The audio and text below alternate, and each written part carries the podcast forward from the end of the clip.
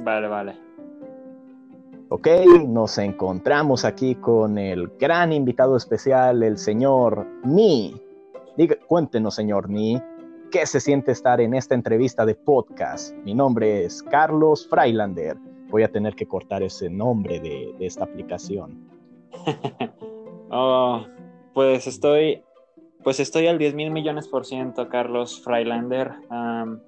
Pues bueno, gracias, gracias por esta invitación. Estoy bastante emocionado de hablar, pues bueno, de estos profesores que tanto tú y yo hemos tenido experiencias diferentes, pero que comparten de estas situaciones tan, bueno, tan, tan comunes, ¿no? Que nos ha tocado. Oh, vaya que sí, puedo corroborarlo. Para dar un poco de contexto a quien pueda llegar a escucharnos, nosotros dos hablamos de un par de profesores de nuestro centro universitario, los cuales tienen una fama bastante cuestionable. De hecho, sí, bueno, muchos los consideran la, bueno, la mayoría del centro universitario los considerarían como unos profesores excelentes, los considerarían como las mejores opciones que puedes tomar para dicha materia. Pero yo puedo confirmarte al 10 mil millones por ciento de que esos cabrones están mintiendo. Una disculpa, em, no sé qué pasó, pero ya volvimos. Eh, maldita tecnología y sobre todo maldito Internet del monopolio, como suele decir el señor Ni. Odio la tecnología. Oh, vaya que sí. Eh, así que ya saben chicos, no contraten Internet de Infinitum ni de marcas patazos para hacer este tipo de actividades créanme que lo van a lamentar y sobre todo afecta mucho a las clases en línea. El rendimiento en las clases en línea se ve afectado con esta clase de internet tan chafas. En fin, ¿en qué nos quedábamos? Ah, sí, yo estaba comentando eh, acerca de, pues vaya, lo deficiente que era la evaluación de las actividades con este profesor. ¿No?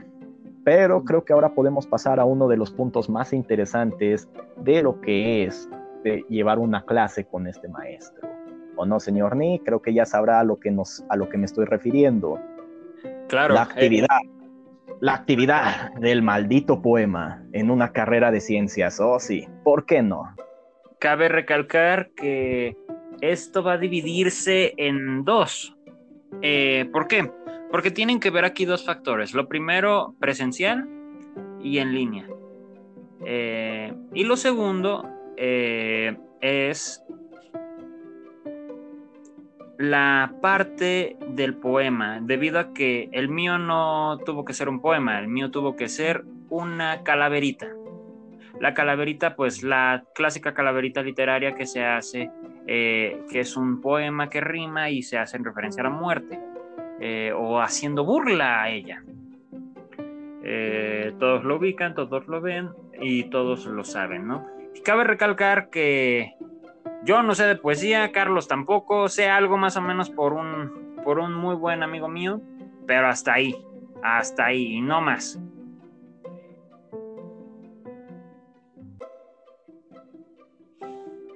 De saberla hacer un poema, ¿eh? No, es que no te había escuchado. Ah, perdón. Ambas conexiones, o la mía, o no sé. Maldito internet. Hmm. Eh, decía que quién diría que deberíamos de saber hacer un poema.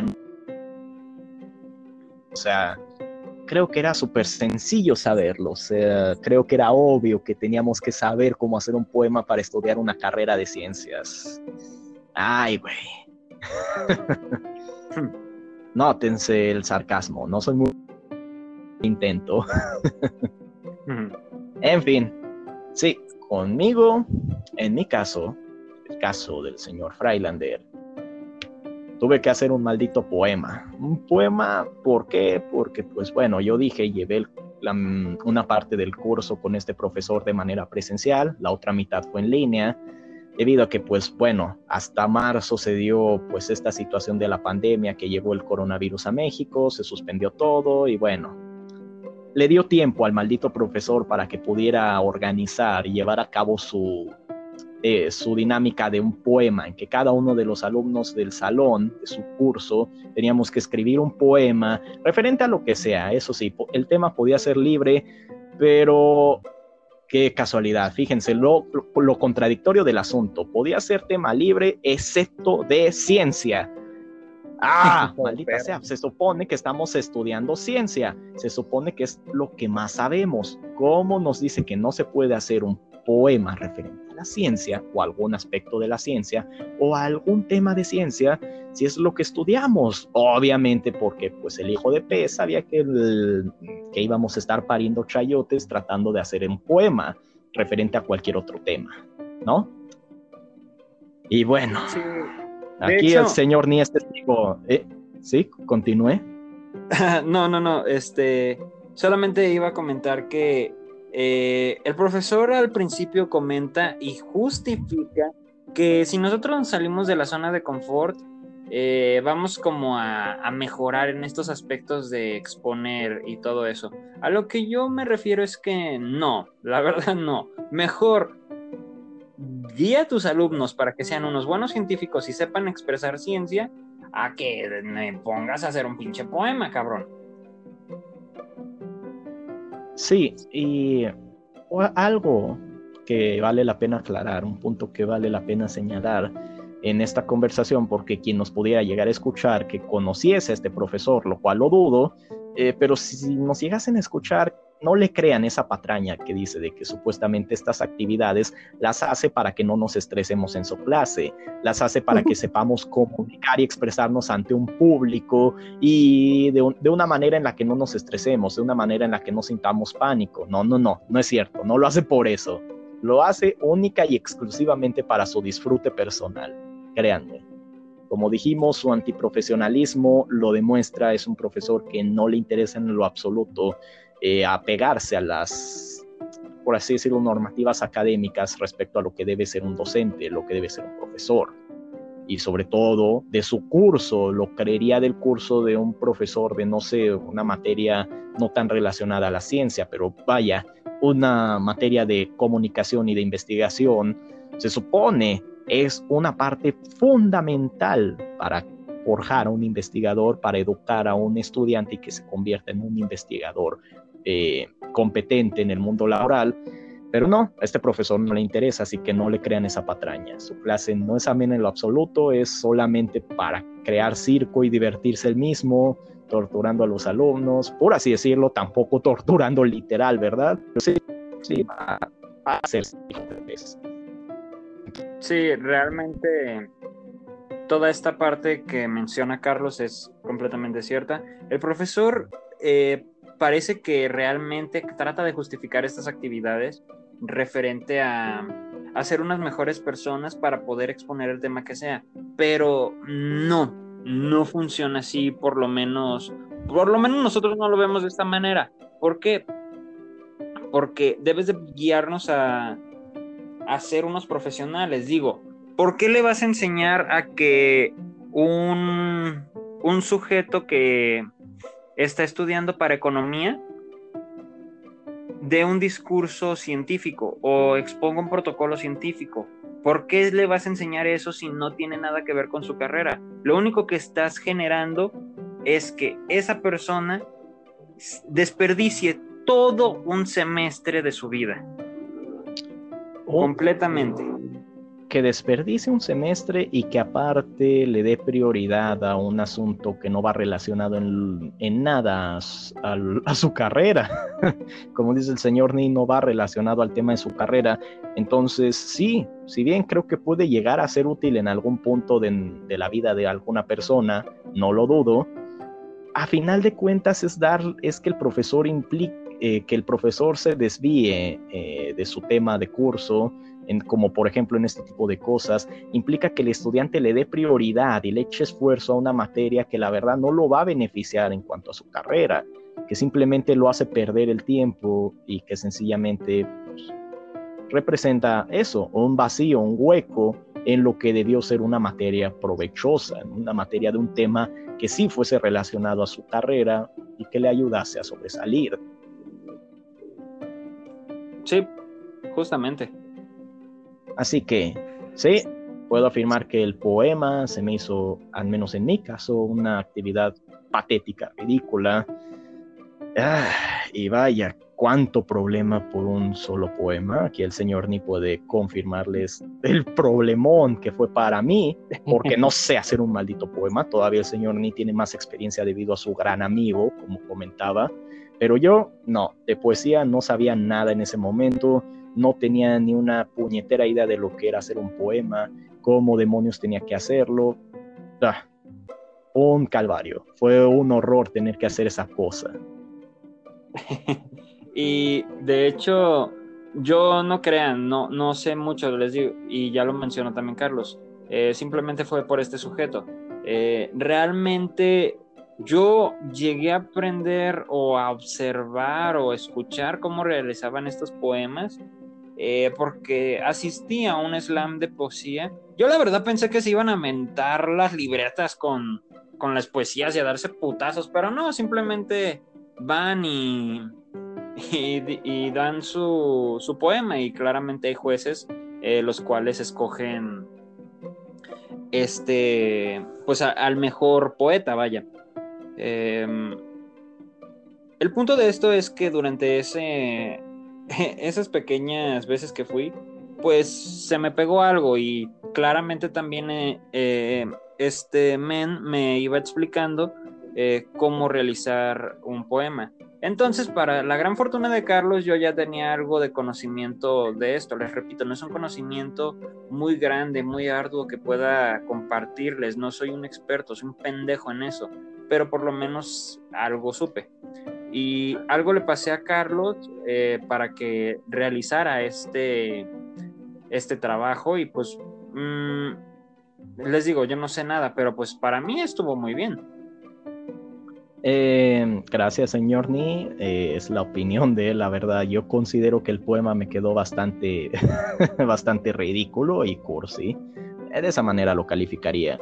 Pero algo que es muy importante comentar y que el señor ni también sabe acerca de este maestro es su maldita obsesión por formar o querer formar parejas en su materia, en su clase. ¿Sí o no, señor Ni? ah, es muy cierto. De hecho, quería saber cómo iba a relacionar el tema de el Cupido a Ardes. ¿Por qué? vamos a poner esto, eh, vamos a darle un poquito de contexto a esto.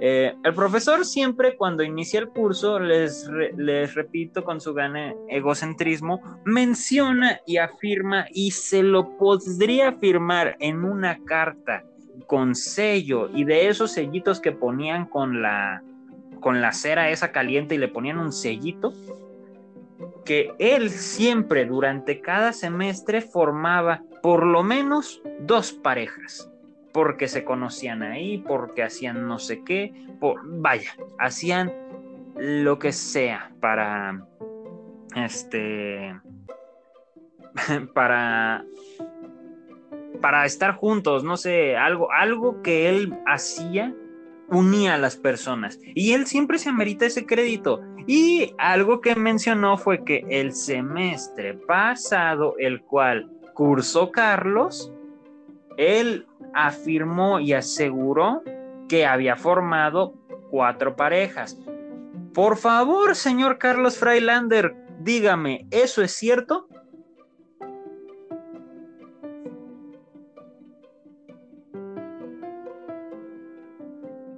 Carlos. ¿Me escuchas? Sí, ah, ahora perdón. No sé qué pasó. Ah, nuevamente tenemos interferencia aquí en, el, en la transmisión. Pero me escuchas ahorita, ¿no? sí, bueno, lo, lo repetiré la pregunta. ¿Es cierto que el profesor Ardes formó por lo menos cuatro parejas en el semestre que tú cursaste. No, eso es totalmente falso. El profesor no formó ninguna pareja a lo largo del, del tiempo en que nos impartió la materia a mi grupo. Mi grupo y a mí no, no formó ninguna pareja en ese lapso de tiempo, para nada. ah, pero cómo se las da de la doctora Corazón ese cabrón, la verdad. Vaya que sí. algo que yo no entiendo es por qué esa necedad de, de querer shipear a alguien o de querer juntar a alguien. Porque, Carlos, en mi situación, eh, ¿recuerdas de una compañera peculiar que es güera y que este, conocemos desde primer grado. Ah, ya sé a quién te refieres, pero no lo vamos a mencionar debido a que no queremos comprometer identidades. En este canal se respeta la privacidad y el anonimato de las personas que aquí se mencionan. Gracias. Claramente. Entonces, eh, este, este sujeto eh, directamente quería relacionarla con otro compañero, pero tú y yo sabemos desde primer grado que esta compañera tiene una relación bastante seria con su pareja. Entonces el profesor era muy aferrado a querer juntar a estos dos, a estos dos este, personajes de los que estamos hablando. Entonces es como de profesor, en serio, no se meta en la pinche vida de los demás, deje que los demás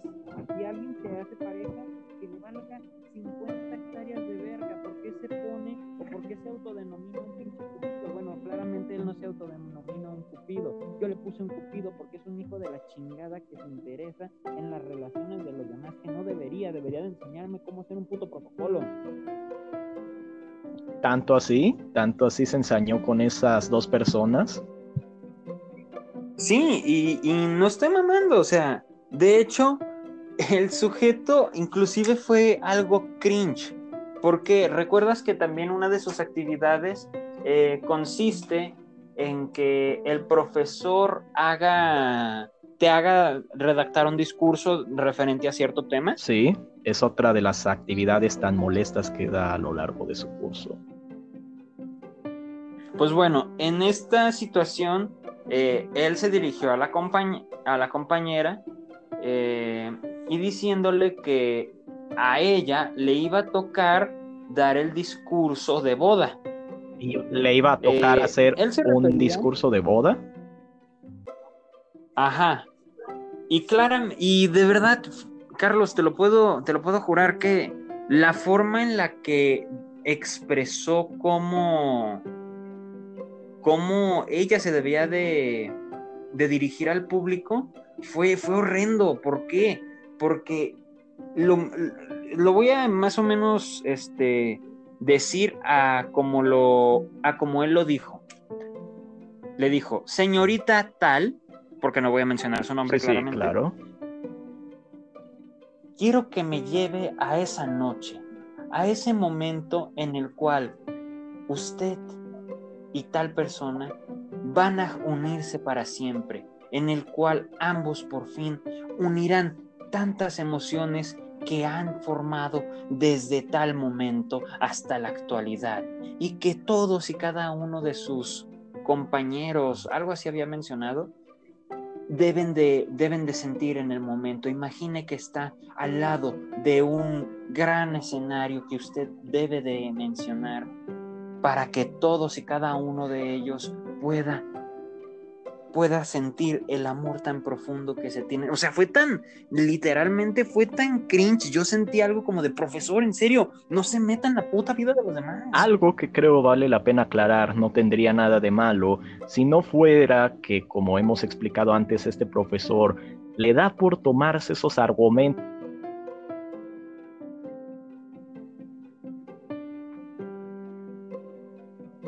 Carlos, se te volvió a cortar.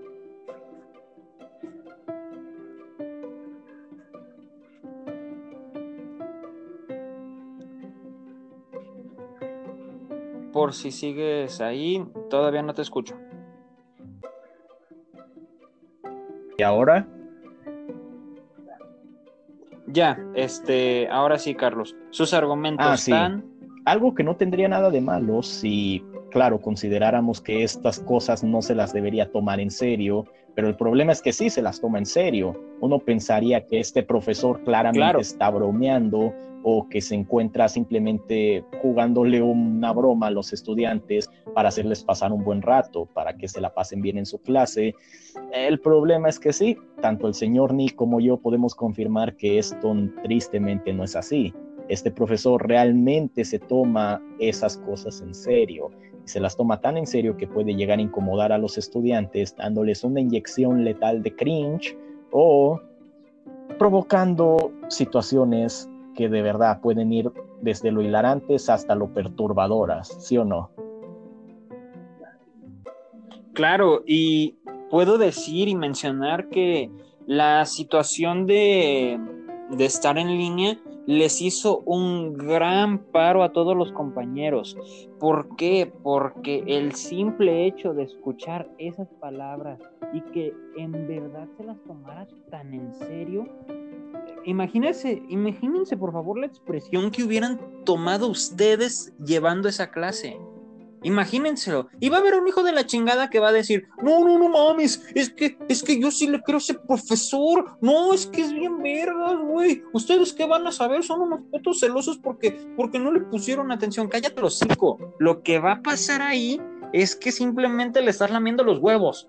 Bueno, mi punto es que no debe, no debe por qué tomarse esto tan, tan, tan, tan personal.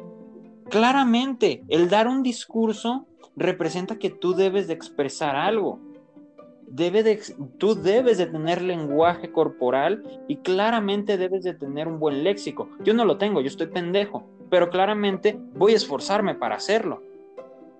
El caso de esto es que el profesor hasta cierto punto ignora eso y se enfoca más a lo que estás expresando. No sé si te tocó, Carlos, porque en mi caso, al momento de que ellos se expusieran, por ejemplo, el sujeto de la boda, no, creo que fue una chica como amiga de la boda, em, se fijó más en su, forma de, de, de transmitir la emoción que de expresarlo.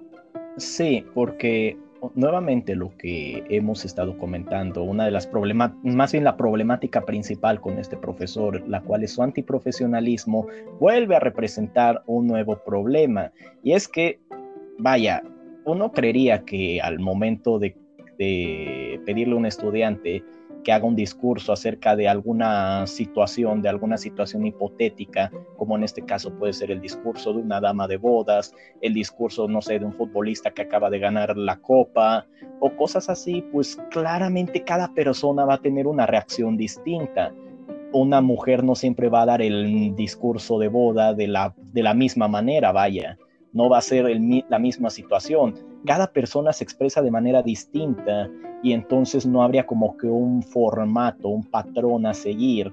Pero el problema es que este profesor lo caricaturiza todo. Vuelvo y repito, su antiprofesionalismo es que no es objetivo, que de nueva cuenta se fija más en lo que podría llegar a ser de acuerdo a su visión, de acuerdo a lo que él quiere y no a cómo podría llegar a ser. Claro, como dice el señor Ni, este, para dar un discurso, sea cual sea el tema, se necesita un gran léxico y sobre todo expresar emociones, ya sea mediante las palabras o mediante el lenguaje corporal. Pero vaya, como he dicho, en todas las, en, en cada caso va a ser diferente la reacción de las personas. Tendría que calificarlo de acuerdo a cómo la compañera podría adaptar un discurso de esa situación, como lo es un discurso de bodas, de acuerdo a cómo ella es, de acuerdo a su personalidad, de acuerdo a sus características y a cómo ella reaccionaría ante tal situación o cómo se expresaría ante tal situación. Pero no, el profesor quería una vil caricatura, me imagino, porque eso es algo que hay que tener en cuenta porque lo voy a mencionar más adelante, porque en mi caso, vaya que convirtió en caricaturas a todos los compañeros que les tocaron discursos de temas polémicos, de temas importantes que causan controversia a nivel social. Mm. ¿O no, señor? Eh, ¿Estoy en lo correcto?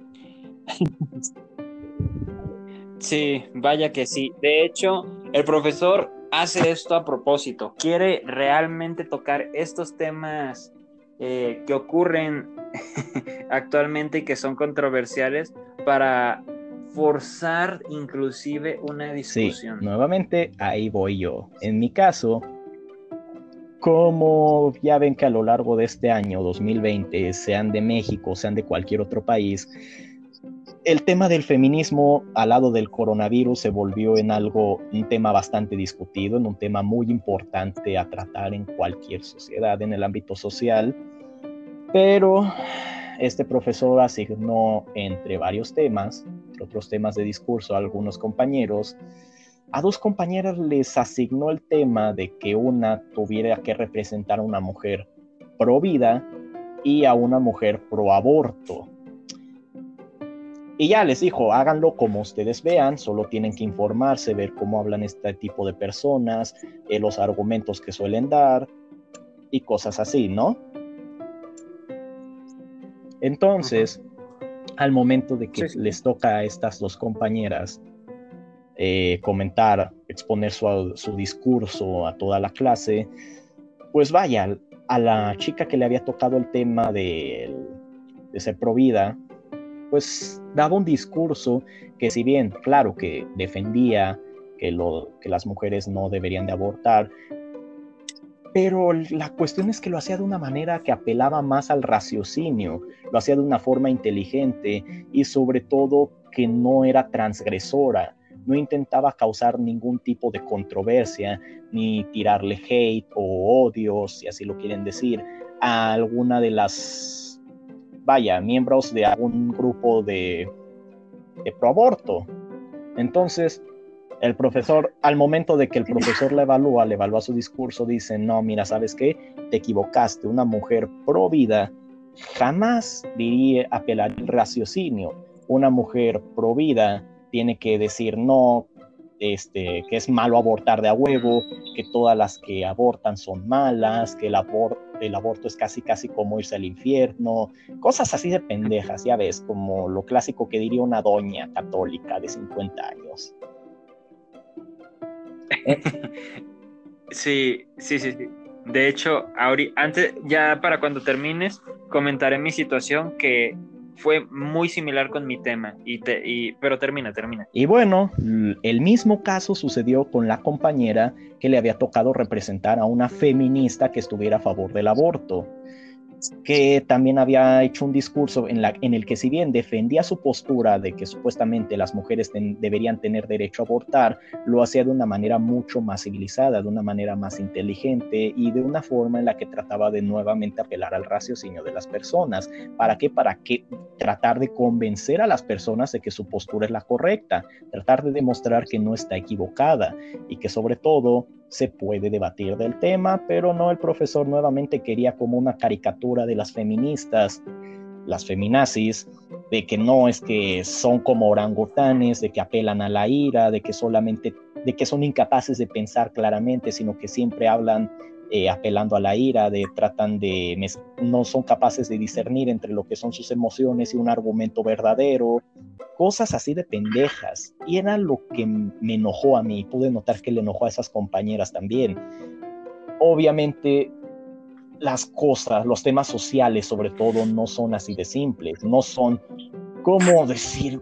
como hacer una caricatura, vaya, son mucho más complejos que esto y se deben abordar de maneras diferentes, de maneras distintas, y nuevamente repito, cada caso es diferente.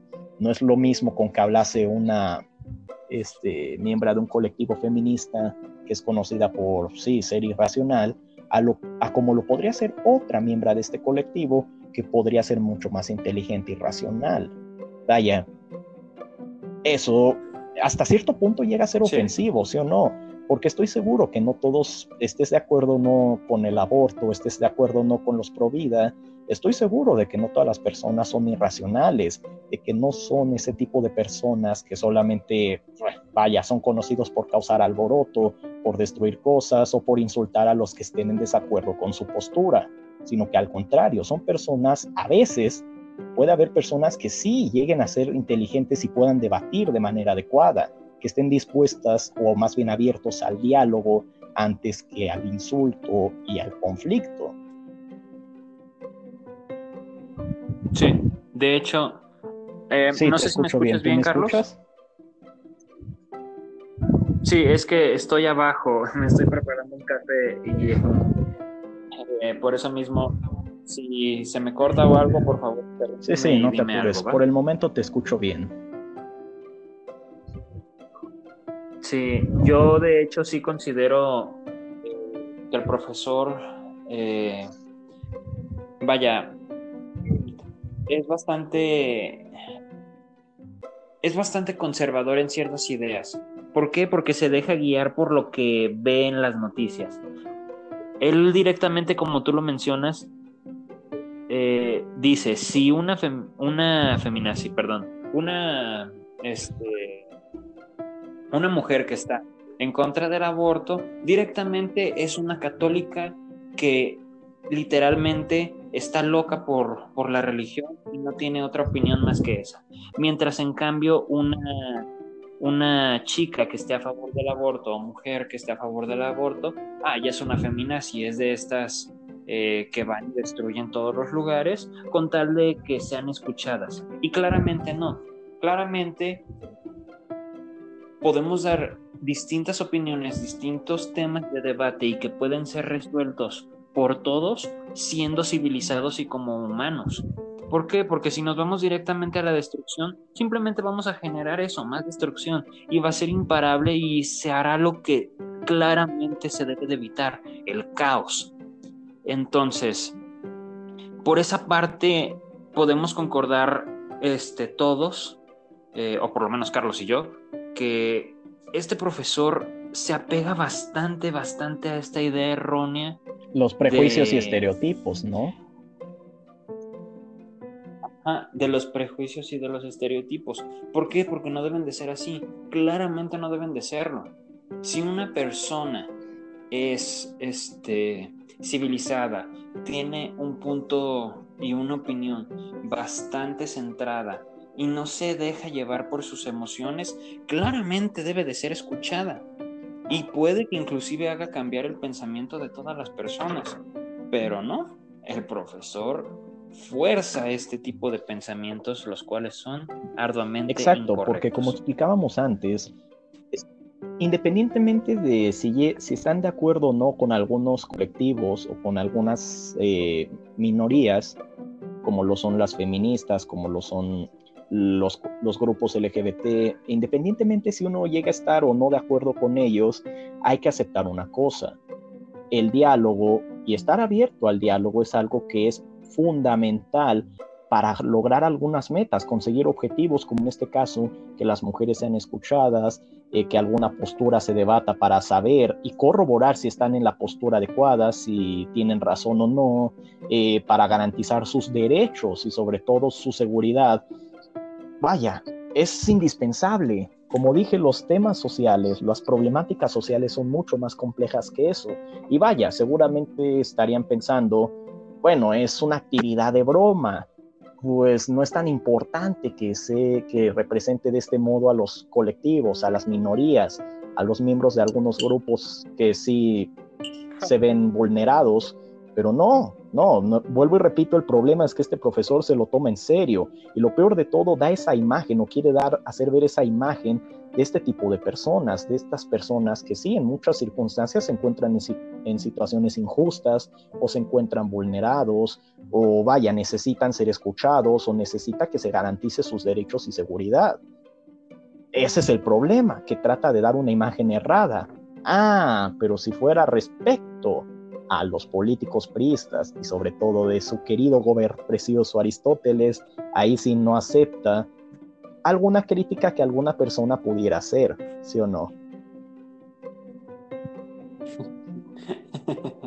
Bastante cierto. Em, ¿Por qué hace esto? Bueno, él directamente lo comenta como siempre, eh, que él fue uno de los que le realizó los discursos a Aristóteles.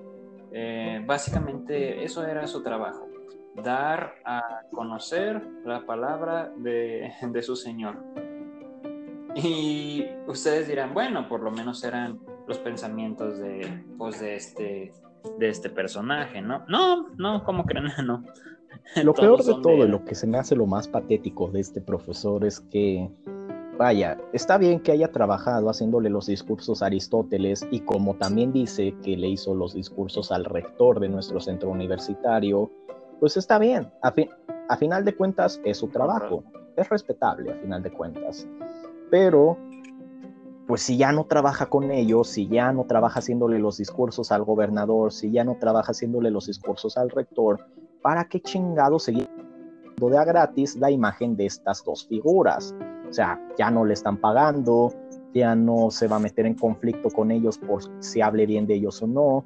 Entonces, ¿para qué chingado seguirle besando las patas? Es lo que yo me pregunto. Es como el caso de Nintendo junto con, con Super Smash Bros. Melee. No sé si Yo sí me enteré, pero quizás nuestra posible audiencia no. Sirve de que eh, me permite un momento, señor Ni. Regreso en un momento, usted siga comentando el asunto del Nintendo. Excelente. Bueno, lo que pasa con esto, y espero que inclusive Nintendo, por mencionar la marca Nintendo, no nos, no nos chingue, que no creo, ¿verdad?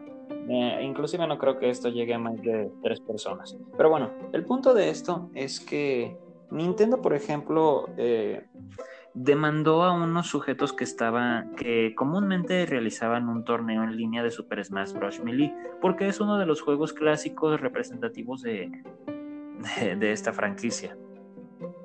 Y que muchos han apoyado y han amado desde cierto, bueno, desde tiempos inmemoriales.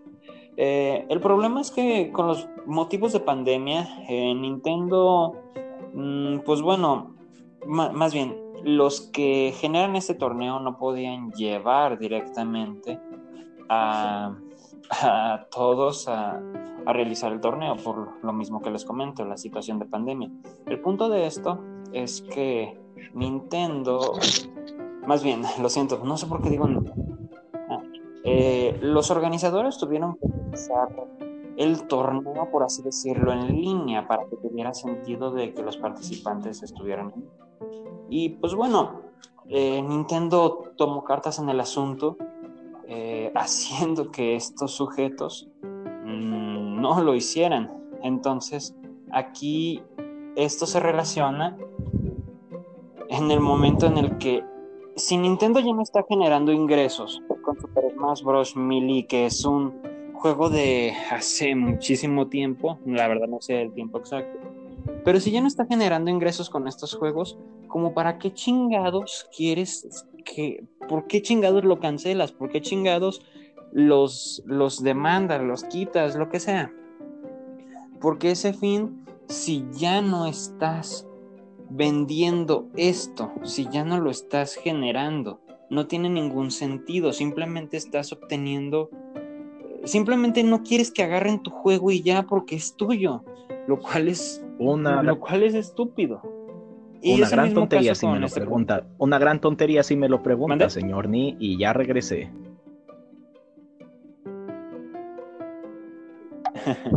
ya estás. Sí, de hecho, bastante tonto. Porque es el mismo caso con el profesor. ¿Por qué chingados le sigues haciendo promociones si ya no estás trabajando con él? Ok, sí, lo hiciste, felicidades. Pero también me estás demostrando otro punto y que ya te había comentado también, Carlos. Así simplemente me estás demostrando que el político no está al nivel como para hacer sus propios discursos y llevar la palabra realmente al pueblo o a lo que ellos quieren. Se está guiando de otros, de, de terceros, para hacer llevar un mensaje que se supone él debería de dar. No sabe comunicar la información. Entonces, ¿en qué? Entonces, ¿en quién estamos votando? ¿Con quién estamos confiando? ¿Quién va a llevar tanto el país como el estado, como el municipio, si todo se basa en que alguien te haga la tarea? que no tienen las capacidades de generar sus propias ideas. Por eso para mí es, es bastante tonto que lo diga. Y bastante patético si me lo pregunta. Sí. Ah, Correcto. En fin, es triste el caso de este profesor porque de verdad De verdad, o sea, no hay necesidad de seguirle dando promoción a estas personas, pero el problema es que sí lo hace. Y lejos de que se jacte de hacerlo como algo, como dice el señor Nick, que haga ver mal a estas figuras, lo hace ver como algo positivo. ¿A qué me refiero con algo positivo? Sí o no, señor Nick, puede confirmar que el profesor Ardes le fascina hablar glorias y hablar cosas hermosas acerca del gobernador Aristóteles, o bueno, ex gobernador.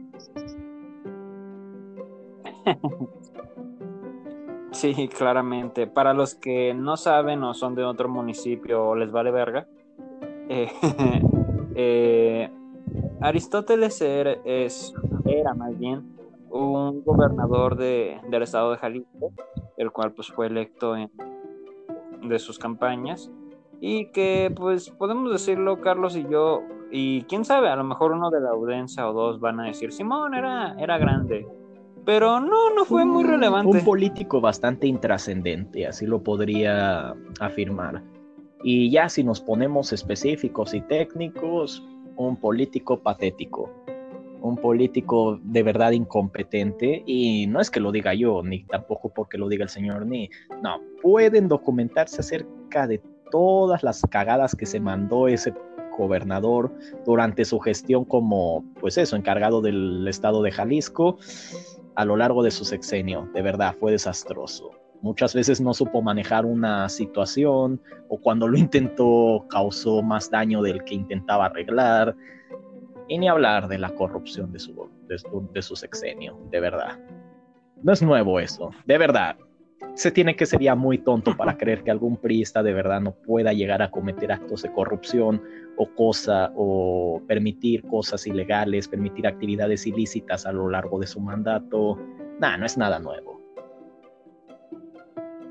Así que imagínense cómo hace ver a este profesor tratando de hacer ver a este sujeto, al Aristóteles, como algo que todo mundo puede darse cuenta que no fue. Peor aún, como dije, nada que ver con el tema de su materia, ni mucho menos de nuestra carrera. Entonces, completamente zafado, fuera de lugar y patético.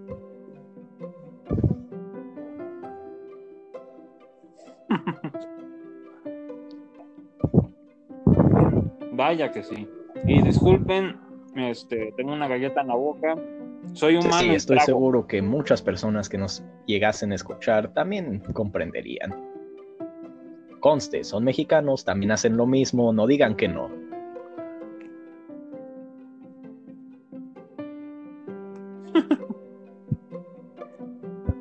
Sí, pero volviendo a, a este profesor, eh, la verdad, sí, yo no podría decir completamente que me agradaba la idea de que eh, idolatrara tanto a, a, estos, a este personaje o a estos personajes porque inclusive el mismo rector de la, de la universidad, no sé si estás de acuerdo conmigo Carlos, pero no es un, no es un sujeto listo y no es un sujeto que de verdad realice cambios o haga algo bueno con, con nuestro centro eh, universitario. de lo contrario, realmente el rector es un tipo incompetente eh, y vaya, lo, lo podemos confirmar debido a que, vaya, por ejemplo, se presenta una problemática en nuestro centro universitario y parece más preocupado por atender algún aspecto superficial de, dicho centro universitario antes que atender estas problemáticas. Tanto de raíz como de manera superficial no las atiende. Es como de, ah, profesor, se han suscitado casos de acoso por parte de algunos profesores hacia las alumnas en este centro universitario y el rector dice, oh, que quieren que remodelen los salones, he entendido. Y, eh, o así como de profesor, eh, digo, rector, es que hacen falta en los laboratorios o que quieren que pinte los salones o ay, y, que, y que también cambien las sillas. No, o sea, es así. Le comentan la problema, alguna problemática de gravedad que ocurre en nuestro centro universitario y te sale con una mamada, te sale con algo tan relevante y no hace de verdad no atiende lo que debería atender. Pero bueno, el caso del rector lo hablaremos a mayor detalle quizás en otro podcast. Por el momento podemos decir que también el profesor Ardes se encarga de enaltecer esta figura del rector de nuestro centro universitario, siendo que el rector, como ya hemos dicho, no es una figura ejemplar, ni mucho menos que se debería de hablar cosas hermosas, siendo que cualquiera puede corroborar la incompetencia de esta figura, ¿no? Del rector.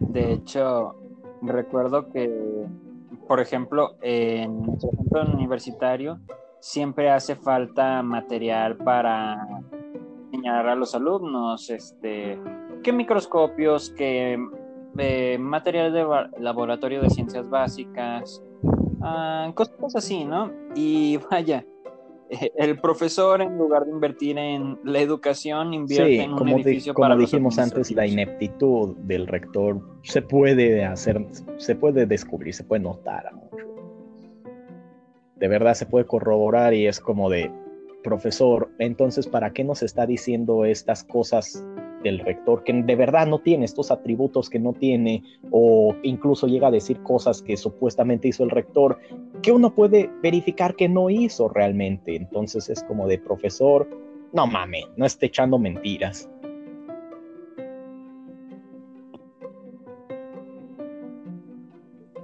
Sí, eh. Entonces, otro punto que deja muy mal parado al profesor Ardes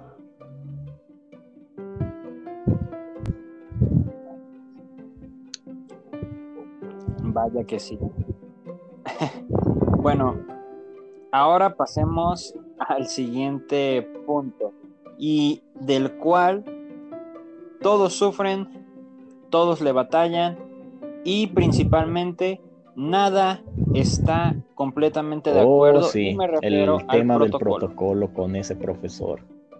Como ya mencionábamos, y de hecho lo dijimos a inicios de la sesión, la forma en que lo evalúa, en que evalúa el protocolo que uno le presente o cualquier otro trabajo de investigación, lo califica de una manera que deja mucho que desear, una manera bastante deficiente. Mm, como di, tal como hemos venido recalcando, de una forma antiprofesional, lo califica más de una forma superficial en la que se fija más en las actitudes, en la voz y cosas referentes a un alumno, sí, pero no para hacerle sugerencias para que pueda mejorar o con las cuales el alumno pueda desarrollar una, vaya, un comportamiento distinto para presentar sus proyectos o protocolos adecuado ante un público. No, lo hace de un y de una forma bastante despectiva se encarga de tirarle hate, odio o mierda, como le quieran decir, a la persona en cuestión antes que fijarse en el trabajo de investigación. ¿Por qué? Porque como ya dijimos, el profesor no entiende ni madres de ciencia, no sabe nada acerca de ciencia.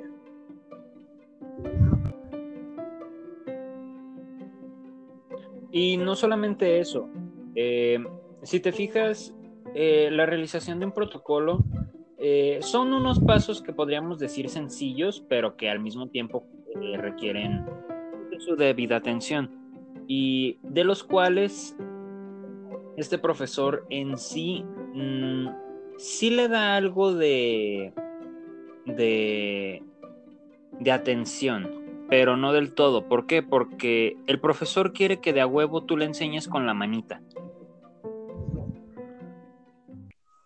Y yo entiendo que, por ejemplo, algunos no van a entender de este tipo de temas o algo o algo similar. ¿Por qué? Porque no todos son, no todos estudian lo mismo o les agrada.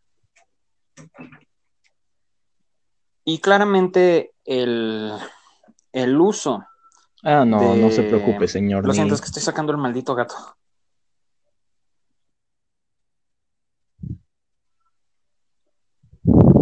Ya. A ver si se va. Em, ah, eh, me refiero a que yo entiendo, por ejemplo, que muchas personas no van a entender de estos temas y claramente uno debe de llevarlos de la mano. Pero si estamos presentando un protocolo, nos estamos refiriendo a que lo vamos, lo vamos a presentar una tesis o algo similar eh, ante un jurado, el cual se va a basar críticamente en estas observaciones Eh, científicas. Sí, de hecho, Y es no me lo vas a negar. un- un- una de las cuestiones principales que se presentan a la hora de, vaya, presentar o inclusive estructurar el protocolo.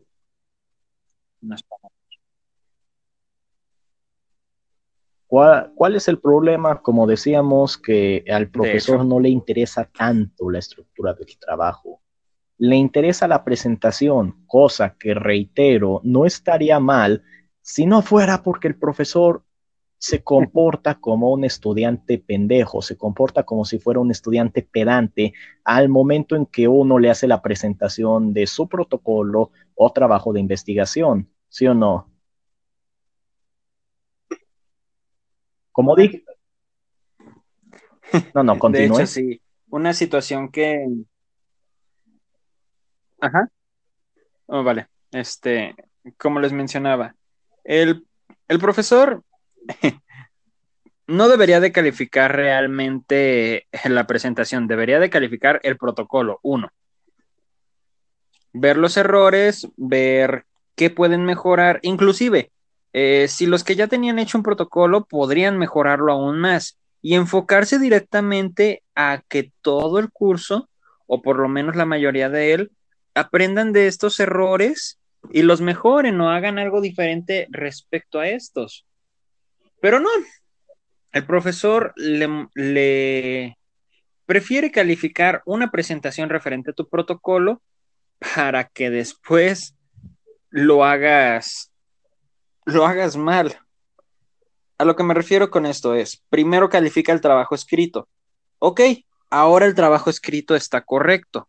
Puedes presentarlo. O se supone que es lo que debería de ocurrir con este, si fuese cualquier otro profesor, pero no.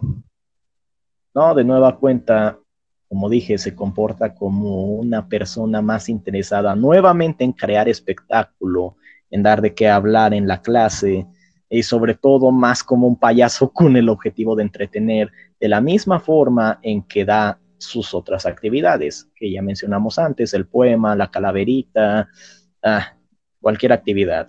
Parece más una vieja farandulera interesada en crear situaciones pendejas, que como dije, son hilarantes, molestas o perturbadoras, ¿o no? Por, por ejemplo, por ejemplo, le interesa más sí. hacer chistes referentes Demasiado. a cuán nervioso se puede poner una persona al momento en que esté presentando su protocolo, que eh, si quieren fijarse si lo que está diciendo la persona es correcto o no. O eh, otra cosa, se fija o se muestra más interesado en hacer chistes referentes, por ejemplo, "Oh, es que esta especie está seguro que la conoce, siendo que está ahí escrito y la persona lo explicó bien, pero no más con el objetivo de poner trabas. Y lejos de, eh, de que eso fuese una forma de poner a prueba al estudiante, nuevamente lo hace con un enfoque más para tratar de ridiculizarlo y así crear sus características, situaciones chistosas, porque pareciera un payaso el cabrón. Como dije, una vieja más interesada en crear situaciones pendejas para entretener a la gente, como si estuviera en un programa de maldita televisión pitera, de televisora barata. Y es el problema, es el problema al momento de que, al momento en que este profesor evalúa esa actividad del protocolo, porque realmente no la evalúa, realmente solamente se muestra pedante, se muestra como un tipejo así, que solamente no sabe, como no sabe acerca de lo que se está hablando en el proyecto, pues no más por hacerse el mamón o hacerse el interesante o el que supuestamente sabe, se dedica a hacer ese tipo de preguntas bobas que hasta alguien como yo podría hacer si se lo propone.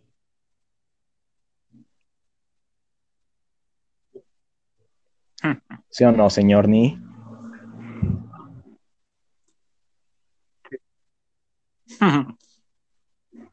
No, espera, No, es el problema. Podría explicarlo así, con esa brevedad. ¿Cuál es el problema en el modo en que este profesor evalúa la actividad del protocolo? Que no, como no sabe nada acerca de ninguna rama de la ciencia, acerca de ninguna ciencia en general, sea química, biología, física, lo que sea, se dedica a hacer preguntas bobas, a hacer preguntas que parecen más tirar al entretenimiento, a crear situaciones pendejas, o sencillamente para tratar de demeritar a toda costa el trabajo de un estudiante. Y seguramente se preguntarán, pero si es así el profesor, entonces, ¿qué tipo de proyecto le puede llegar a gustar? Porque es imposible que evalúe a todos los trabajos, a todos los protocolos con una nota negativa, ¿no? No, resulta que hay trabajos que le llegan a gustar siempre y cuando, siempre y cuando supuestamente apliques lo que te enseñó. Y digo supuestamente porque no enseña nada. Ya hemos explicado que a lo largo de su curso este profesor no enseña ni madres, no brinda ningún aprendizaje real, concreto o conciso, sino que se dedica a hacer payasadas. Entonces, pues, si te comportas igual de pedante, si te comportas del, haciendo chistes del, de su tipo de humor, pues vaya, es como le puede llegar a agradar un trabajo, ¿no?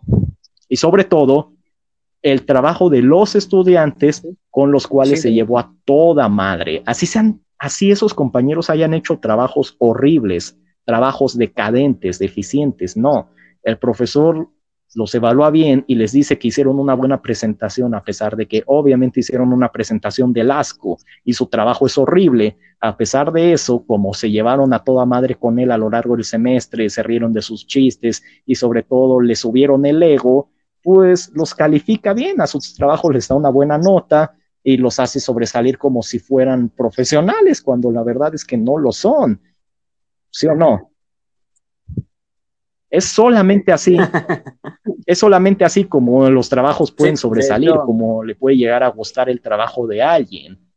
Y no me dejará mentir el señor ni es precisamente lo que pasa. ¿Sí o no? Que con aquellos estudiantes con los cuales se llevó a toda madre, con los cuales se, vaya, los cuales les encargaron de chuparle las botas, son aquellos que reciben la nota más alta con este profesor, o al menos en cuanto a la evaluación del protocolo se refiere.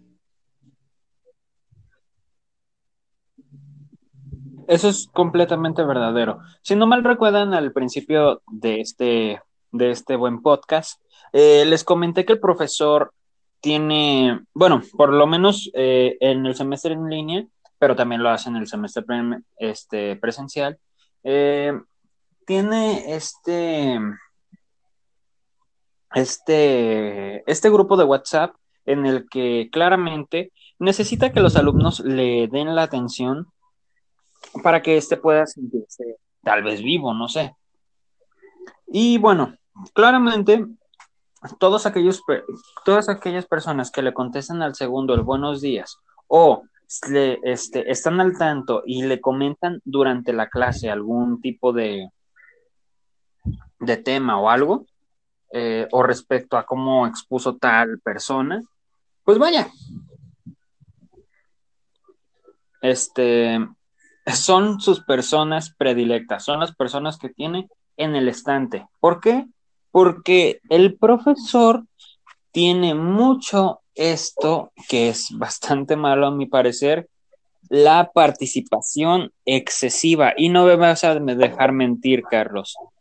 La participación excesiva no, no, no, no, no la verdad no apoya eh, o no es este referente a que le contestes un buenos días o digas muchas gracias, profe, gracias por todo, nos vemos, como la... Sí, todos conocemos el caso de las morras castrosas del salón, ¿no es así?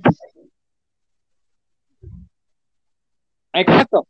De hecho, podemos decir que las morras castrosas del salón son las del pedestal. Referencista como el que acabamos de describir, o sea, el profesor Ardes, vaya, eh, pues sí, son las que definitivamente se llevarán la nota más alta o la que sacarán las mejores calificaciones o de las cuales a final de curso el profesor se expresará mejor, de las personas que se expresará mejor el profesor. Vaya, todos conocemos un caso así, ¿no? Siempre, siempre hay una morra castrosa al salón.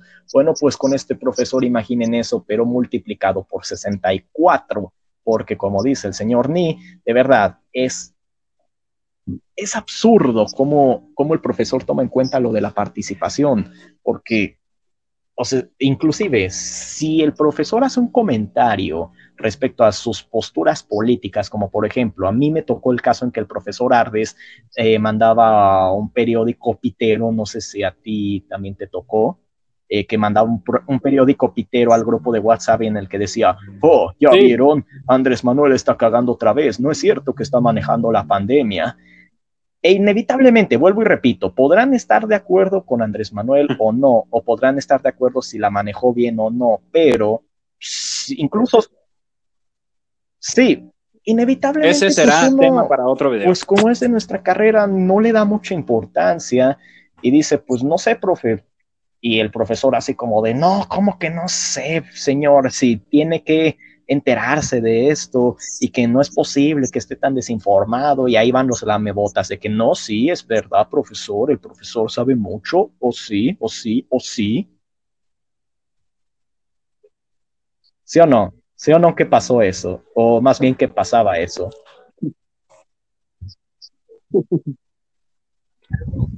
Antes de comentar eso, a mí algo que detestaba, odio y me sigue llenando y poniendo la sangre, pero verde, es que mandé esos putos PDFs porque me llena el desgraciado celular, me llena la ah, memoria y eso me emputa. ¿Cómo ocupan espacio esas chingaderas? Porque no manda nada más un, una sola editorial de periódico. Llámese el informador, el mural o lo que tú quieras. Manda esos dos más todos los periódicos habidos y por haber en México, inclusive los más amarillistas como lo son el tren, que el metro, que cosas así, donde diario ponen fotos de descabezados y muertos y cadáveres asquerosos y todo.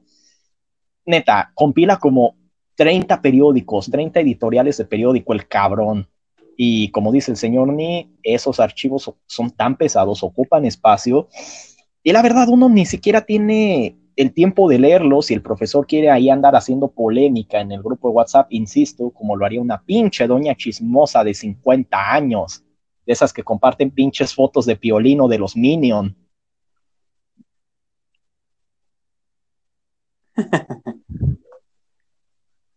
Sí, de hecho es bastante molesto en ese sentido. Y a mí algo yo tuve la fortuna de que no nos preguntaba respecto al tema. De hecho, em, de todo modo no le iba a responder. Pero claramente cuando él, por ejemplo, eh, nos hacía la videollamada y nos preguntaba respecto a algún tema en específico reciente, el que tiene esa puta moto o lo que sea que se que se vaya a chingar a ah, su nunca faltan los pendejos en moto que se atraviesan en medio de una grabación decente. Ah, ¿a dónde vamos a parar?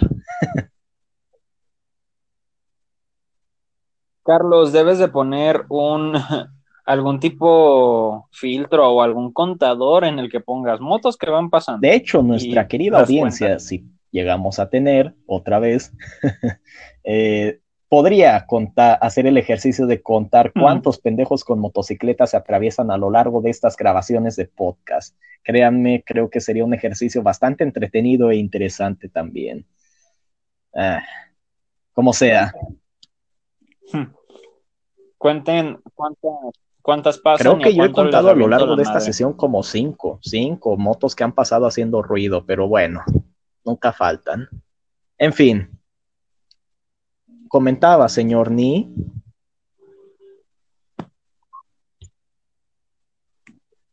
Oh, sí.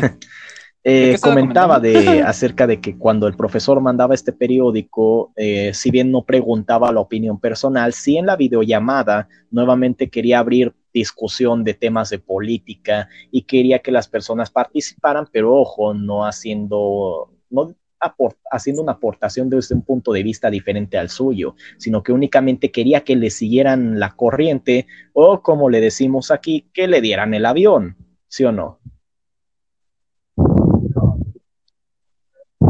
Sí, de hecho, claramente cuando él, por ejemplo, hablaba de algún tema, eh, lo más característico es que hablara de AMLO o algo así.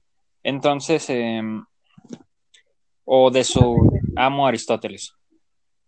Claramente si él, por ejemplo, decía, ah, es que tal sujeto hizo esto en el sexenio y ahora, no, no, no, no, no, no, no.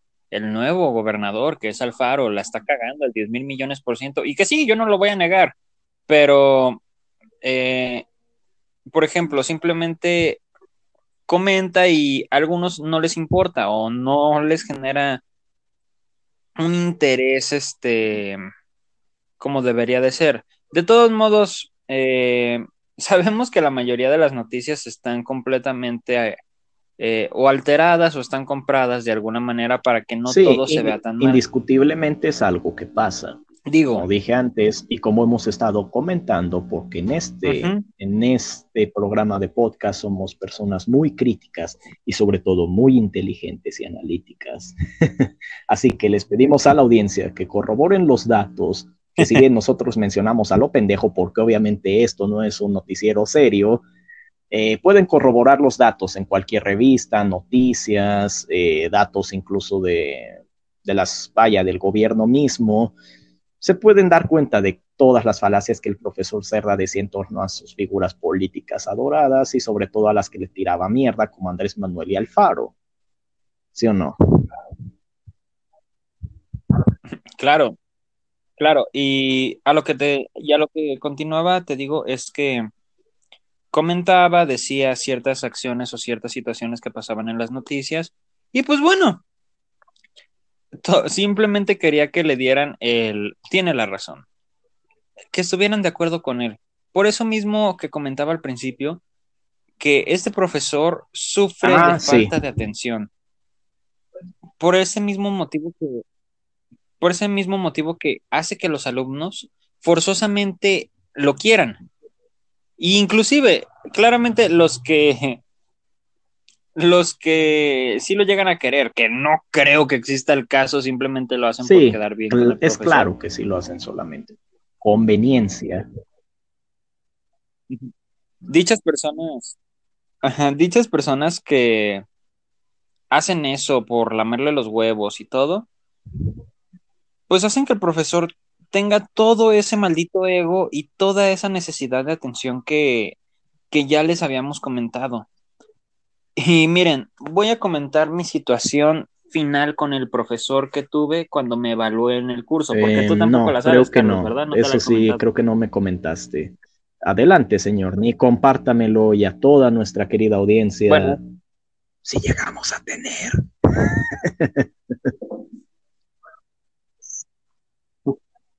bueno, esto, primero antes de llegar a este punto final, eh, necesito dar Denos detalles acerca de, su maravilloso trabajo, señor. Pues bueno,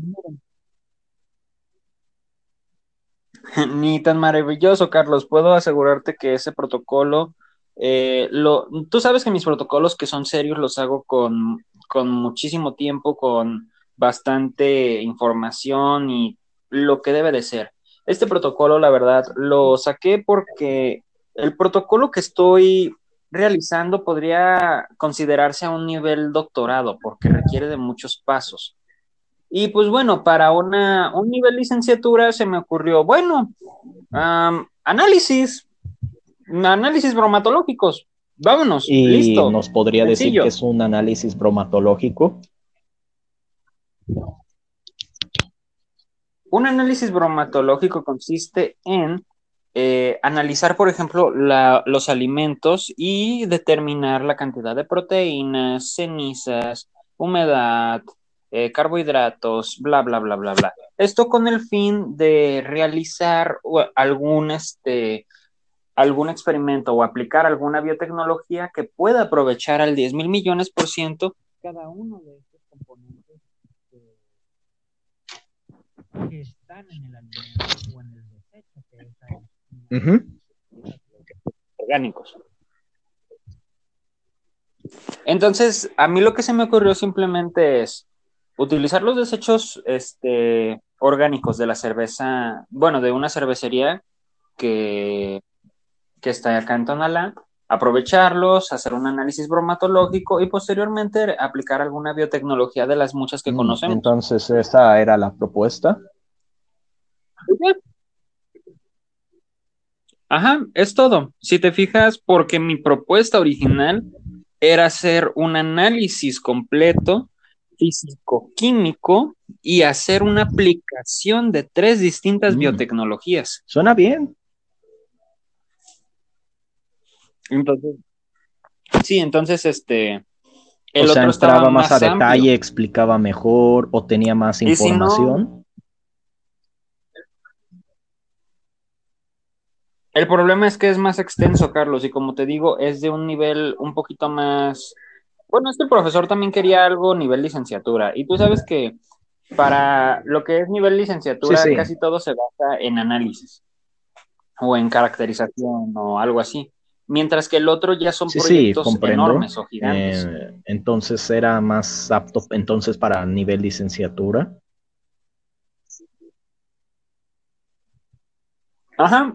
Entonces, este, claramente con esto yo no, yo no quiero ser creído ni nada, pero a mí me gusta mucho mi carrera, amo mi carrera y claramente si voy a hacer algo lo voy a hacer pues a, a lo sí, que me gusta. porque Tú si se perdieron esto, el ¿no, podcast anterior, recuerden, somos personas muy dedicadas con nuestra carrera, porque queremos ser profesionales competentes en el mundo laboral y sobre todo hacer grandes aportes al mundo de la ciencia.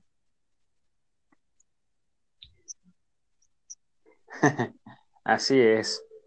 Y pues bueno, como te mencionaba, Carlos, eh, realicé este protocolo y lo hice en alrededor de dos semanas, tres, un mes más o menos, para que todo quedara, quedara bien. Y como no es un protocolo muy largo, mm, la información que necesitaba no era bastante. Entonces, te digo, lo único que tenía que hacer era una caracterización bromatológica de los residuos de, de, de malta producidos en una cervecería. Y ya, simplemente iba a decir cuánto de tal cosa hay, cuántas proteínas tiene, cuántas carbohidratos y todo. Eh, y listo, claramente pues con sus, de, con sus distintivos objetivos, eh, justificación, problemática, marco teórico y cada uno de estos, ¿no? Y bueno, eh, de hecho, Carlos, tú conoces a una maestra que también la has llevado con, has llevado dos materias con ella y que pues bueno, ella me ayudó a realizar los, los objetivos y un poco de mi, de mi título. Eh, sí, la conozco perfectamente. Eh, lamentablemente no puedo mencionar su nombre, pero diré que esa maestra es todo un crack en su materia. Es de verdad una Master Pro 10.000 Sí. de, de su área de estudio. Sí, de hecho, yo podría decir que es de la es la mejor Maestra, si llega a maestra escuchar esta transmisión, quiero que sepa que la adoramos. Es la mejor a nuestro parecer. Sí, al 10 mil millones por ciento, maestra. Y bueno, eh, esta maestra me ayudó a redactar eh, mis objetivos, me ayudó a, a modificar mi, mi título y todo. Y bueno, tenía el trabajo completado y con la ayuda de, de esta maestra, que, que podría salir mal? El profesor. Ah, ah, El profesor, profesor Ardes. Mm, Ardes. Y cuéntenos, ¿qué fue, cómo fue su experiencia exponiendo el protocolo con este profesor? Pues bueno, como siempre, yo este, fui creativo al momento de realizar la presentación. Eh, hice un, Ah, ¿recuerdas sí, la clasificación de los residuos? Realicé un, un mapa, un mapa conceptual eh, que la verdad, eh, no por alardearme ni nada, pero quedó bastante, quedó bastante bien a mi parecer. De hecho, eh, explica completamente todo, todo, todo, todo, todo como se supone que debería de estar. Y bueno, el profesor, lo que me encabronó bastante del de este profesor fue que dijo que yo no sé. ¿Cómo? Entonces aseveró que usted no tenía conocimiento del tema que estaba exponiendo. Imagínate cuál fue mi enojo al que me dijera que yo no sé del tema del que llevo más de un año trabajando. Te acabo de enviar el, ¿puedo verlo? el mapa. Ajá. Y él mencionaba que no era necesario mencionar todo este choro debido a que el debido a que solamente estaba trabajando con residuos orgánicos y que de lo demás era ah, completamente entonces lo calificó de irrelevante. O sea, todo lo que usted estaba comentando, los temas que estaba abarcando en su trabajo de investigación. Exactamente. Entonces, em, recuerdas, Carlos, que yo no veo bien los colores. Em, entonces, yo tuve un pequeño contratiempo al observar un color, que simplemente era un contratiempo de dos segundos a lo mucho. Y el profesor tuvo la suficiente excusa para decir que durante ese lapso de tiempo yo no dominaba la materia yo no dominaba este tema y claramente, y ah, que tenía desconocimiento de este. Claramente me enojé Ajá, claramente le dije, cállese el hocico. Obviamente no le dije eso, ¿por qué? Porque eso lo diré al final. Le me mencionó todo eso y claramente yo estaba en total desacuerdo y continuó con mi protocolo, le, le mostré este un poco de cómo se produce la cerveza. Si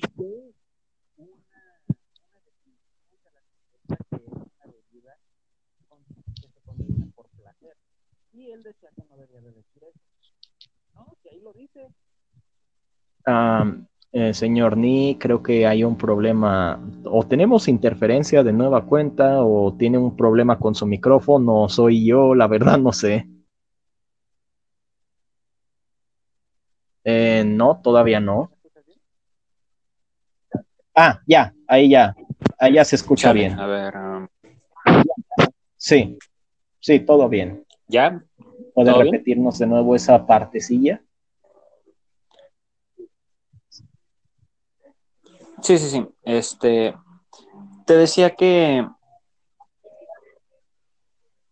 a mí se me hacía completamente tonto que mencionara que yo no tenía conocimiento de, del tema. Entonces, continué, continué con el siguiente tema que era un poco sobre la definición de la cerveza. Y en una de las definiciones que investigué, mencionaba que la cerveza es una bebida que se consume por placer y claramente es un, es un alimento. Ahí, ah, ahí justamente lo mencionaba. Y decía el profesor que no debía mencionar que se consumía por placer. Y yo, pero ¿por qué no? Si es una definición que lo encontré de un artículo. ¿Qué tiene de malo que nos refiramos a la cerveza como algo que se consume por placer? Porque claro que se consume por placer. O, sí, obviamente se lo toma de que se consuma por su gran valor nutricional, ¿verdad?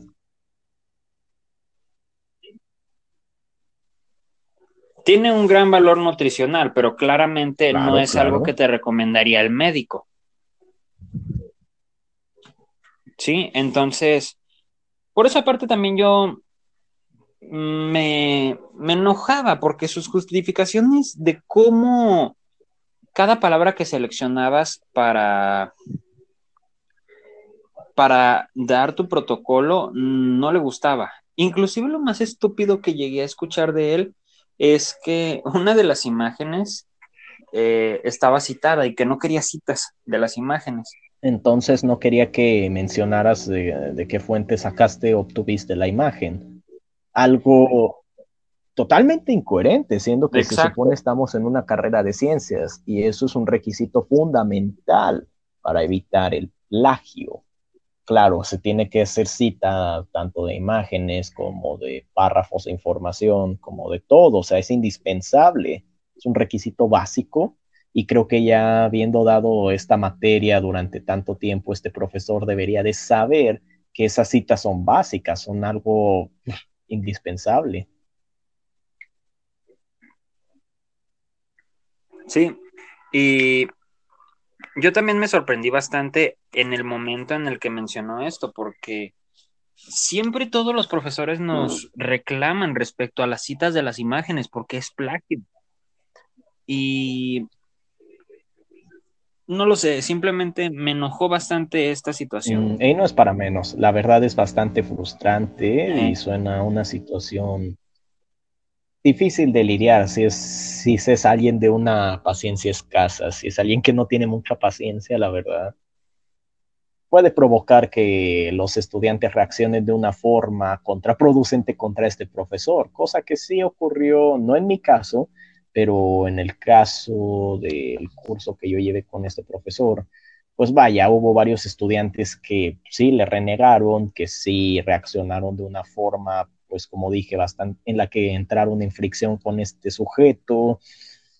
Y vaya, se dieron toda clase de situaciones. Lo hubiera visto, señor Ni, fue, le digo, situaciones hilarantes, cringe, y sobre todo, por primera vez, por primera vez, al menos en mi caso, entretenidas durante todo el curso que tuve con ese sujeto pedante, el profesor Ardes.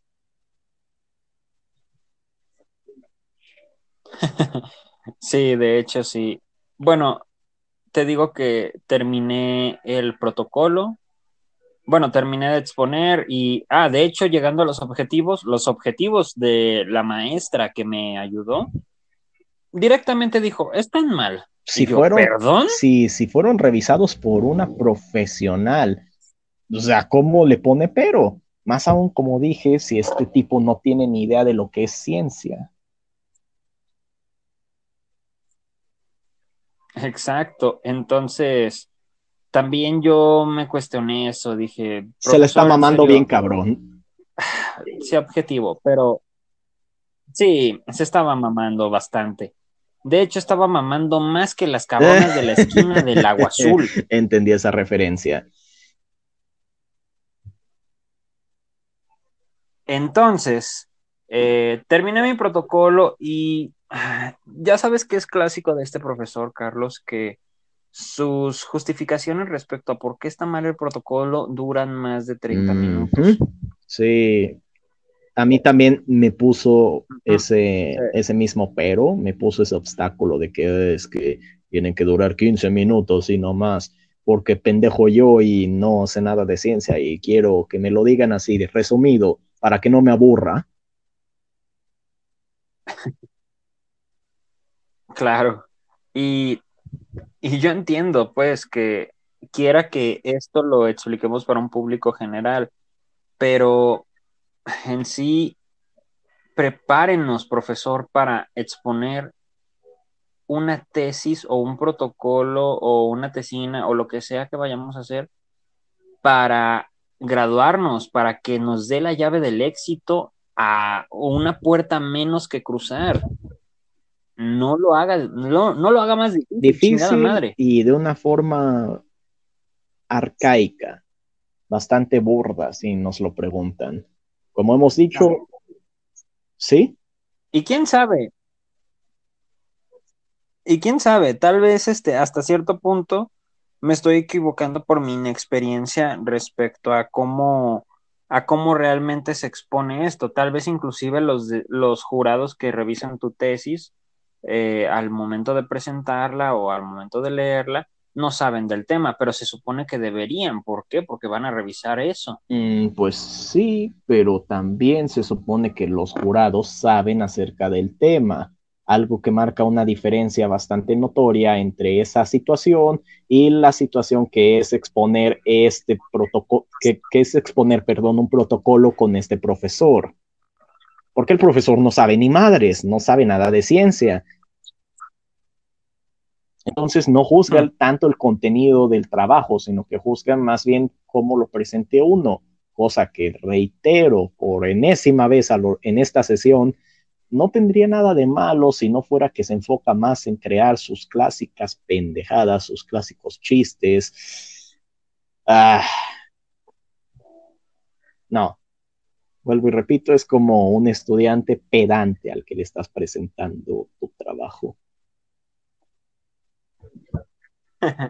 Sí, bastante. Y bueno, concluyendo esto, eh, terminas el protocolo, te dice lo que te dice por tantas, tantas estupideces que te comenta que no son relevantes o que son detalles muy mínimos como eh, faltas de ortografía o algo así, o se te fue aquí ponerlo en mayúscula, no sé, alguna cosilla así, que claramente lo tienes que hacer bien al momento de, exponerlo, yo lo entiendo, pero no lo voy a hacer por una clase pitera.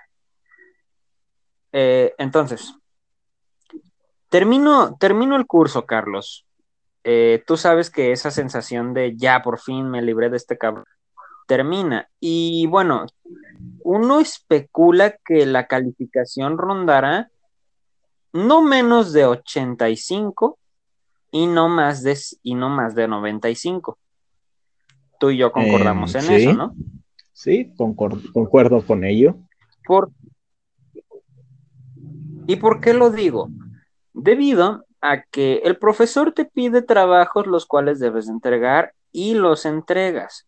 El profesor te pide que expongas de vez en cuando y lo haces. Y claramente cuando tú expones o das este un no sé, haces tu participación de vida cuando es de vida, que no sé, leyendo el poema o redactando tu discurso, claramente esos cuentan como participación. Y mira, eh, Carlos, voy a procederles a leer a todos ustedes en la audiencia cómo este profesor, por su gran falta de atención y de querer que los alumnos estén eh, siempre al pendiente de él eh, y que todas las miradas siempre estén hacia él, inclusive para los que no le hablaron mucho, como fue mi caso, Eh, voy a leerles cómo este profesor te manipula con tal de satisfacer esa maldita necesidad de, de, de que lo alabes, lo adules, de que directamente hagas que se sienta él y es y llene su autosatisfacción. De lo contrario, te reprueba. Y ahora les voy a muéstrenos, por qué. Muéstrenos la evidencia, señor Ni. Claro que sí. Él me mandó un mensaje que menciona, bueno, primero lo manda al, grupo mencionando si yo estoy en la clase. A lo que, a lo que él, eh, a lo que yo respondo que, que sí, que estoy ahí.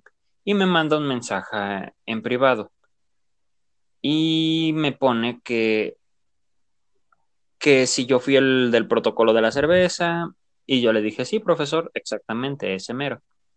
Eh, y él me pregunta, ¿qué calificación piensa que tendrá? Y yo le respondo, pues considero que mi obituario fue el peor trabajo que hice, porque sí, de hecho fue uno de los peores trabajos que ah, hice. No se preocupe, señor, ni yo también. En mi caso también el obituario fue el peor trabajo. ¿Lo ves? Eh, de ahí en más, considero que todos los trabajos están bien. El protocolo, el protocolo claramente tenía algunas fallas y yo las tomé en cuenta. Él me responde que sí. Y yo le respondí, considero que mi, que mi calificación debe ser entre 85 y 90, lo que te dije hace, hace rato. Y él eh, responde, hijo de puta el que pasó, hijo de puta el que pasó. Ya, y todavía responde, cabrón. Mm, vaya, con esta ya van seis. bueno, él responde, solo recuerda que el protocolo vale 40% de la calificación y yo estoy completamente de acuerdo en eso. Y él le responde a mi mensaje de, de yo considero que mi calificación debe ser entre 85 y 90. Y él me dice que está muy arriba. Muy arriba.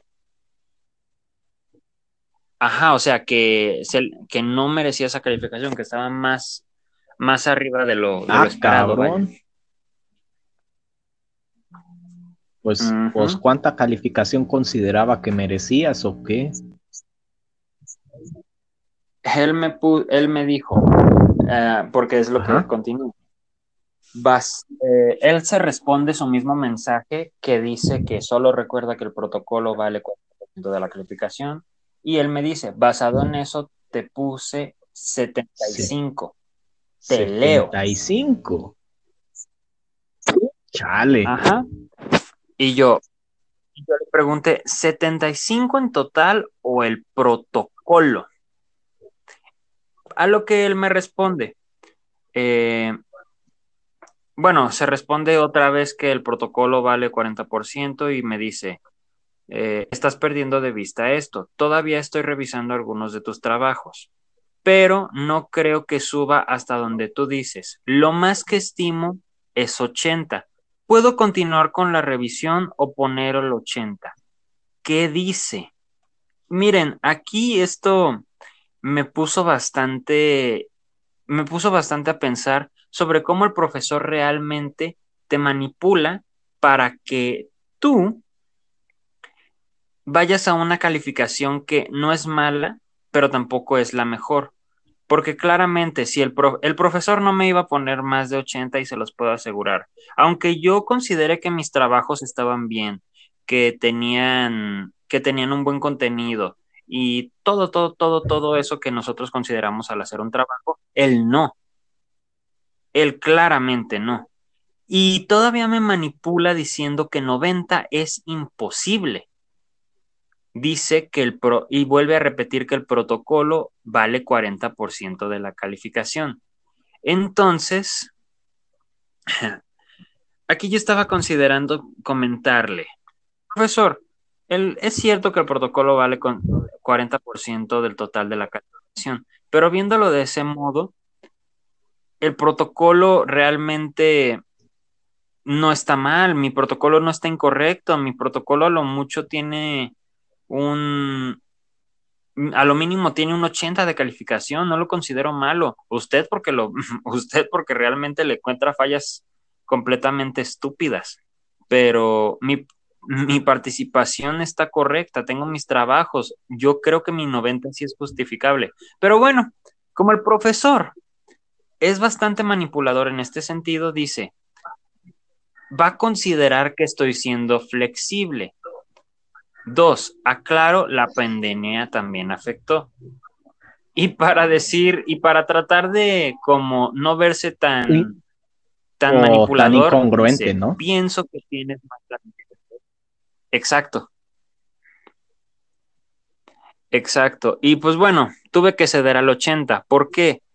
Tú y yo concordamos, Carlos, que, sin, que si yo le decía, revise mis trabajos y verá que mi calificación es mayor, no lo iba a hacer me iba a poner 75 o 70, no sé. No, obviamente no, no iba a evaluar de forma adecuada el protocolo o tu trabajo, pues claramente ya queda, creo que ya hemos mostrado suficiente evidencia o cuando menos hemos conversado acerca de lo incongruente, manipulador y farandulero que es este profesor.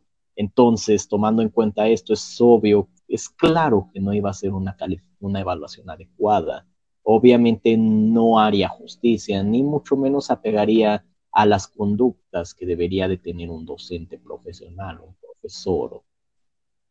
Obviamente, creo que fue una decisión bastante inteligente la tuya de tomar en cuenta esto y de pues, decir, pues sí, sabes que elegir la mejor alternativa.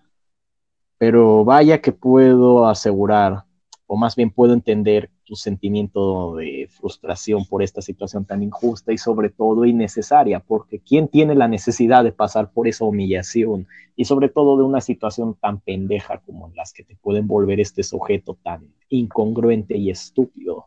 ¿No es así? Sí, de hecho, la verdad, eh, este profesor se metió en este punto en el que no consideró que los demás trabajos tienen también una calificación.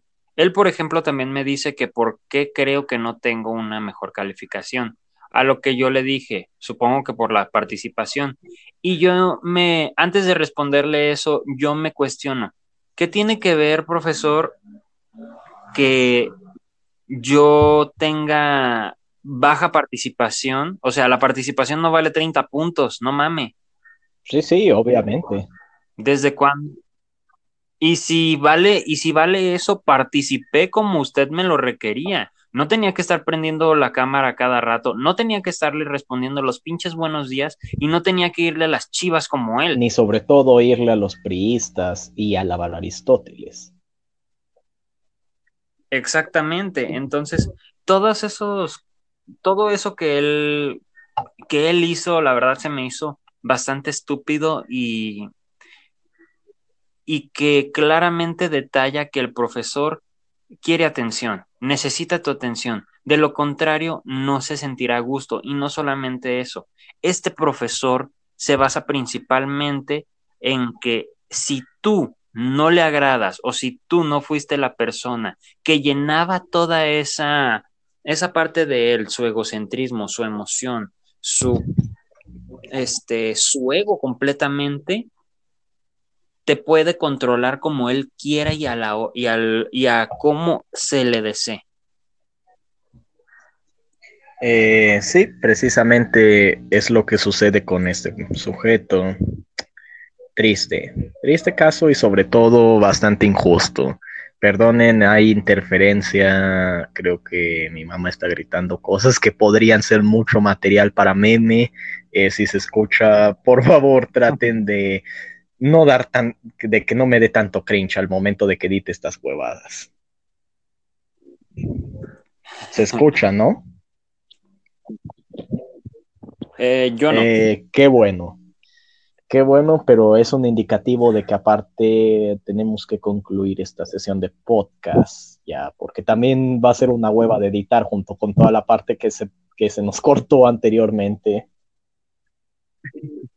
Sí, eh, ¿Te parece, si para que no sea esto tan largo, eh, podemos hacer un podcast a la semana? Eh, como gustes, la verdad yo estoy encantado de conversar estos temas tan relevantes y sobre todo tan importantes, tan urgentes en la comunidad universitaria como es denunciar estos profesores abusivos, mediocres y faranduleros como lo son la profesora que creo has bautizado como eh, un peculiar mamífero que se come y bueno, este profesor, el profesor Ardes, que básicamente podría quitarle el trabajo a Pedro Sola o a cualquier otro reportero de un programa de chismes culero, la verdad.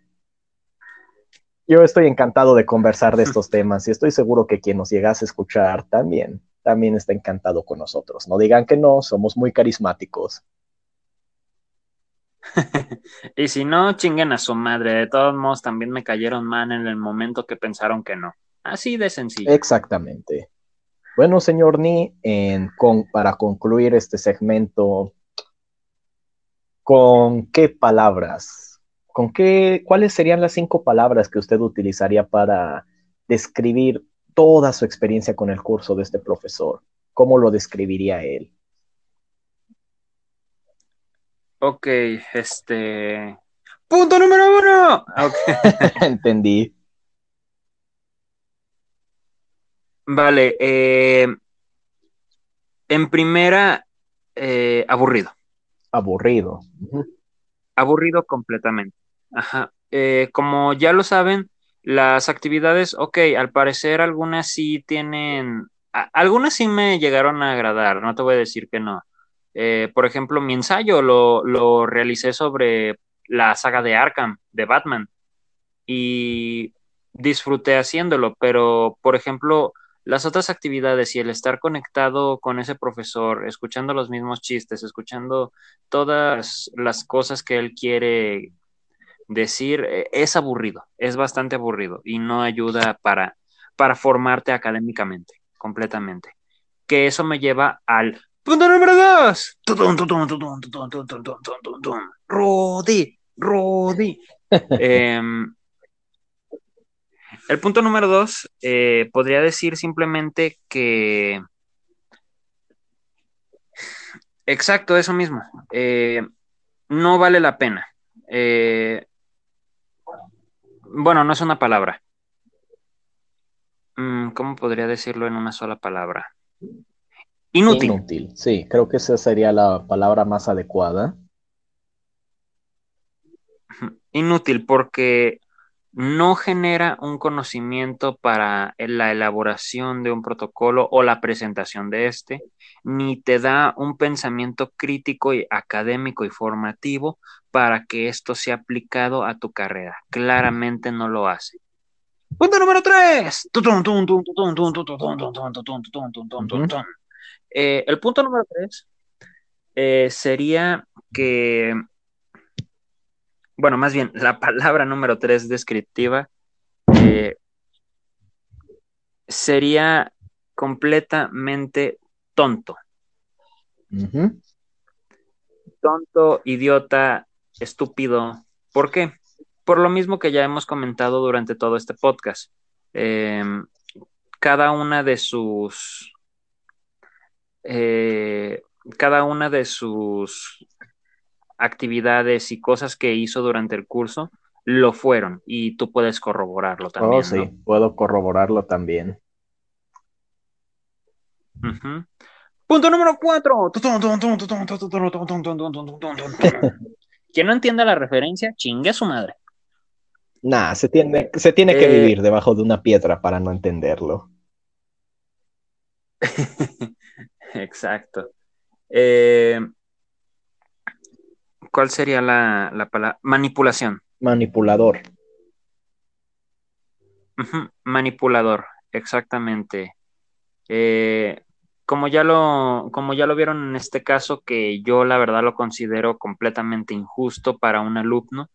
Y ahora fíjense, uno como alumno, pues toda, yo que todavía lo toleré y no me importó hasta cierto punto, pero ¿qué pasaría, por ejemplo, a alguien más sensible? ¿O qué pasaría, por ejemplo, si este profesor lo llegara a ser inclusive más como un acoso? Vaya que sería bastante malo, ¿no? como dijimos, genera situaciones incómodas, hilarantes, o ya de plano que rayan en lo perturbadoras. Dross estaría orgulloso. Oh, sí, oh, sí. Dross, si estás escuchando esto, no nos demandes. No, Dross, al chile no, no seas culo. y punto número 5.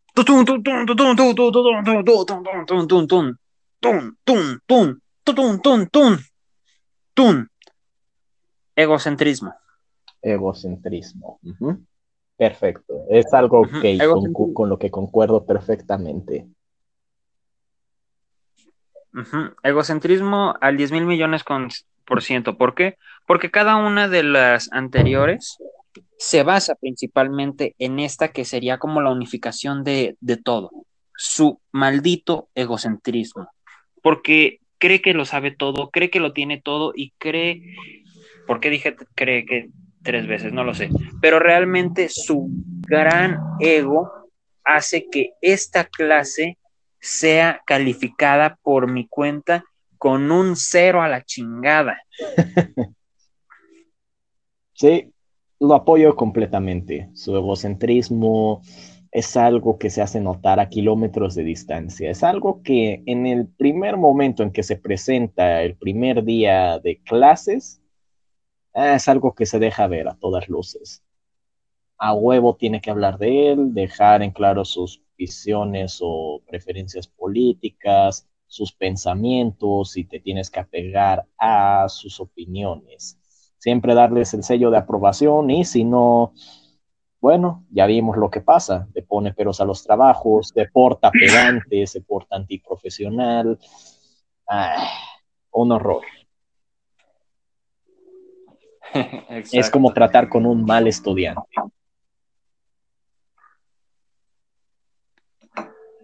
Peor, porque todavía un estudiante es un poquito más noble. Cierto, es como tratar con un estudiante chaborruco.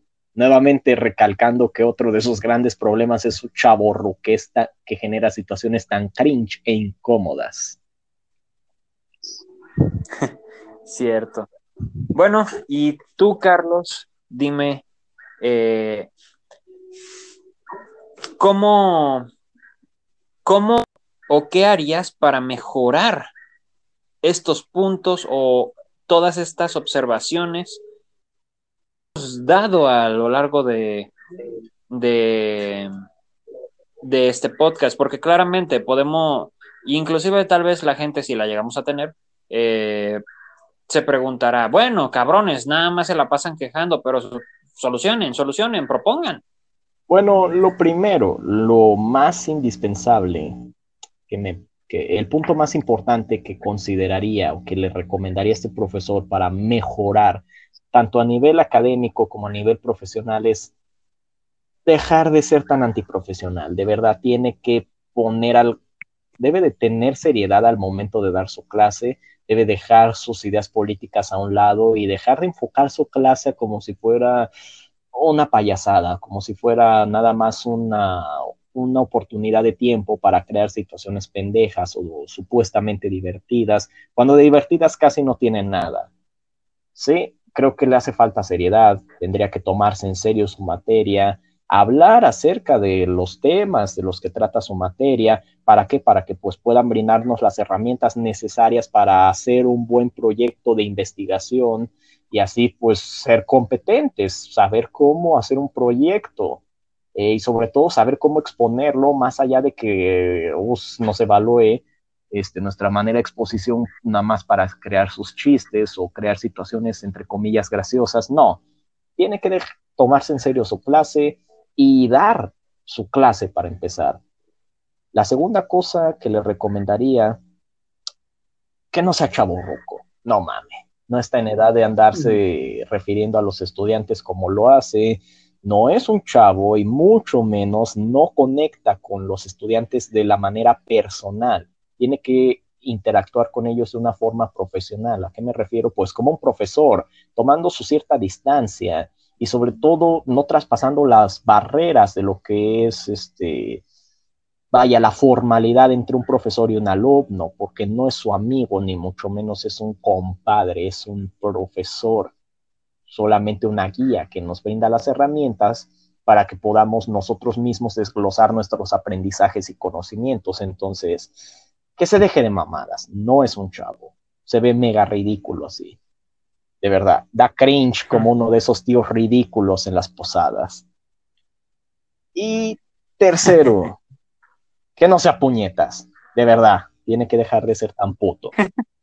¿A qué me refiero con esto? Ya hablando en serio, que, que vaya, tiene que, tiene que saber discernir lo que es un sentimiento, lo que es que le caiga mal un estudiante, o saber aceptar una crítica y sobre todo estar dispuesto a dialogar para poder aprender de que para que le enseñe a los estudiantes y a la vez que él mismo pueda aprender de los estudiantes y que así se pueda generar una retroalimentación entre profesor y alumno como se supone debería de ser, ¿no? O sea, dejar de calificar a los estudiantes que no estén de acuerdo con sus ideas, que no lo apoyen, como simples riesgosos o estudiantes problemáticos que, pues, vaya, están en desacuerdo con él solamente por estarlo. No, tiene que aceptar que hay estudiantes que lo van a cuestionar y que sobre todo si hace notar sus ideas políticas a cada instante, obviamente va a generar discusión, ya sea que le den su aprobación o no los estudiantes. Entonces, estar dispuesto a dialogar y sobre todo intercambiar ideas, aprender de los alumnos y a la vez enseñarles a ellos, ¿no? Creo que serían los tres puntos más importantes en los que creo que si el profesor centrase su atención en ellos, podría ser, podría llegar a ser un buen maestro. Podría, porque yo estoy seguro de que no lo hará y sobre todo seguirá siendo igual. Sí, de hecho, sí concuerdo bastante.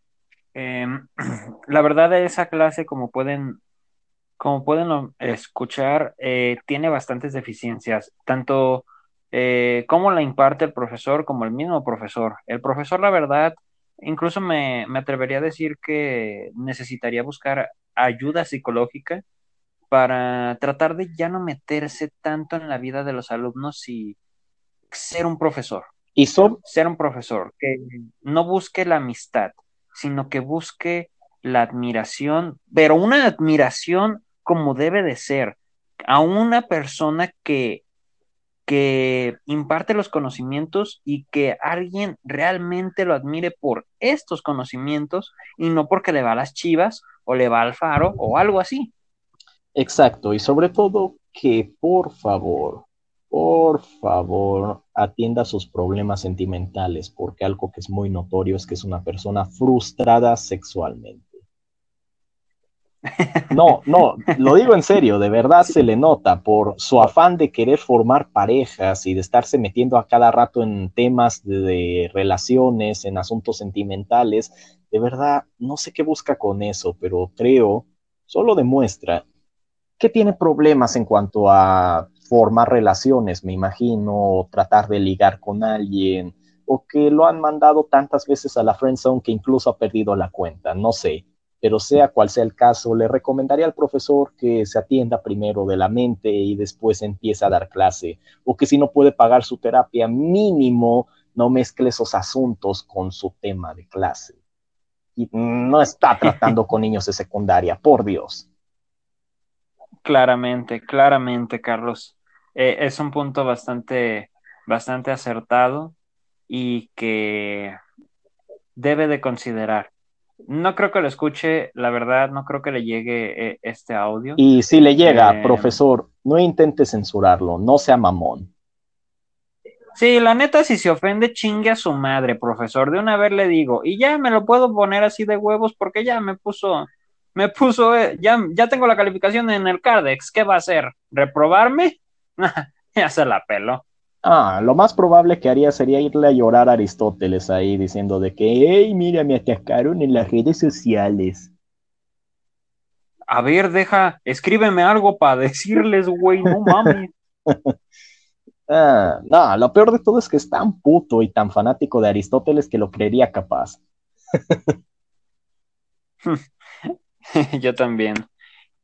Pues bueno, eh, supongo que con esto concluimos el podcast del día de hoy. Estoy muy contento de que esta vez no me dormí. eh, sí, es, eso ha hecho que el podcast se haya eh, hecho de manera excelente y sobre todo que su participación haya sido brillante, señor Ni. Muchas gracias, muchas gracias, Carlos Freilander. Y eh, recuerden, chicos, eh, sean objetivos con sus profesores eh, o personas que nos estén escuchando.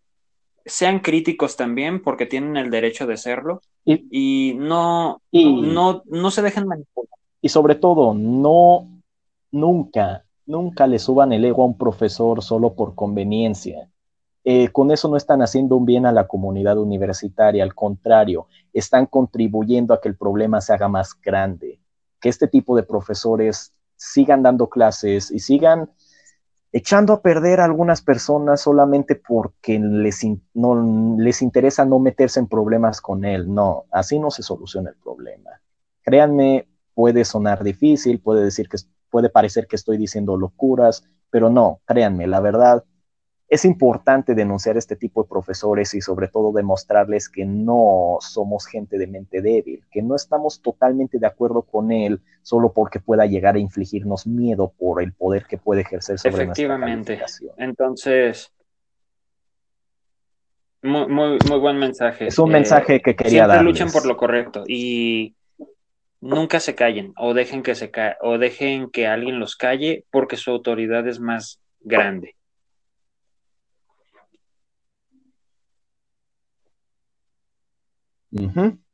Recuerden, juntos podemos mejorar la comunidad universitaria.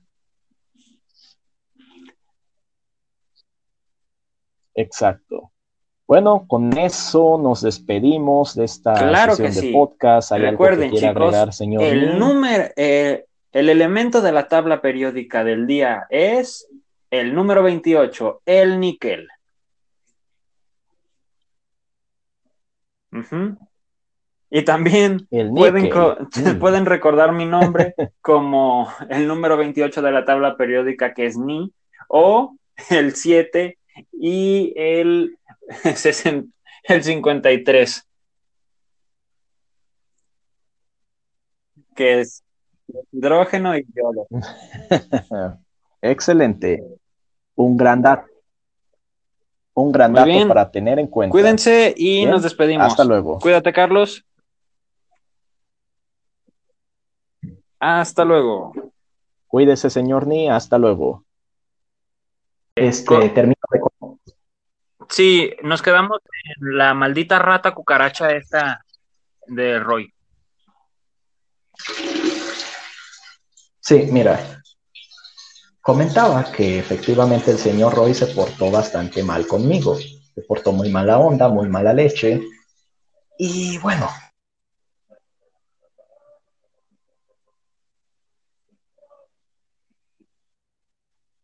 Que sucedió. No salió mal todo, pero ¿por qué?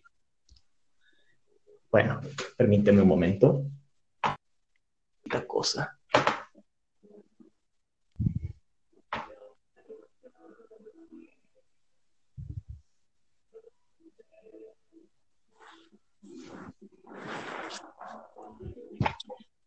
Disculpa. Sí, no te preocupes. Ah, disculpa. Me salió mal eso. ¡Ah! Se desacomodaron los auriculares con el micrófono, perdón. No pasa nada, man. Total. Total, no nos coordinamos.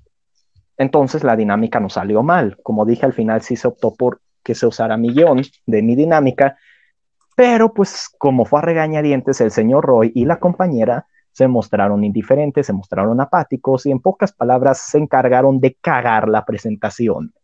Se encargaron de cagar la dinámica que había propuesto, se, cagar, se encargaron de cagarse en todo lo genial que iba a ser.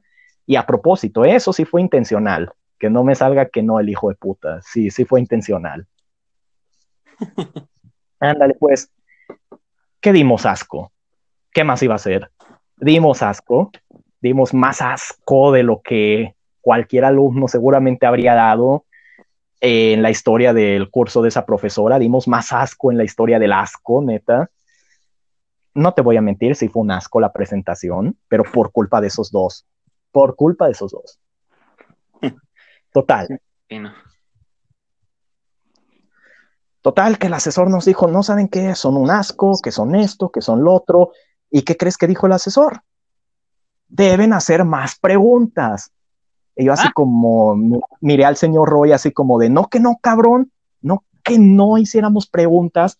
Lo que nos dijo el asesor, les falta preguntas. Tienen que capturar el interés de los niños. Tienen que hablarles de una manera interactiva, dinámica, fluida. Tienen que no ser aburridos. ¿Y cómo no ser, no, a qué se refería el asesor con no ser aburridos? Él mismo nos lo dijo, que no hagan la presentación como las hacen aquí en la universidad, de que, ah, es que tal, presentando tal tema como a, a otras personas que saben del tema. No, ahí tienen que enseñar a los niños, tienen que fomentar el interés por el tema del que les están hablando. ¿Y cómo se hace eso? Con preguntas, a través de preguntas,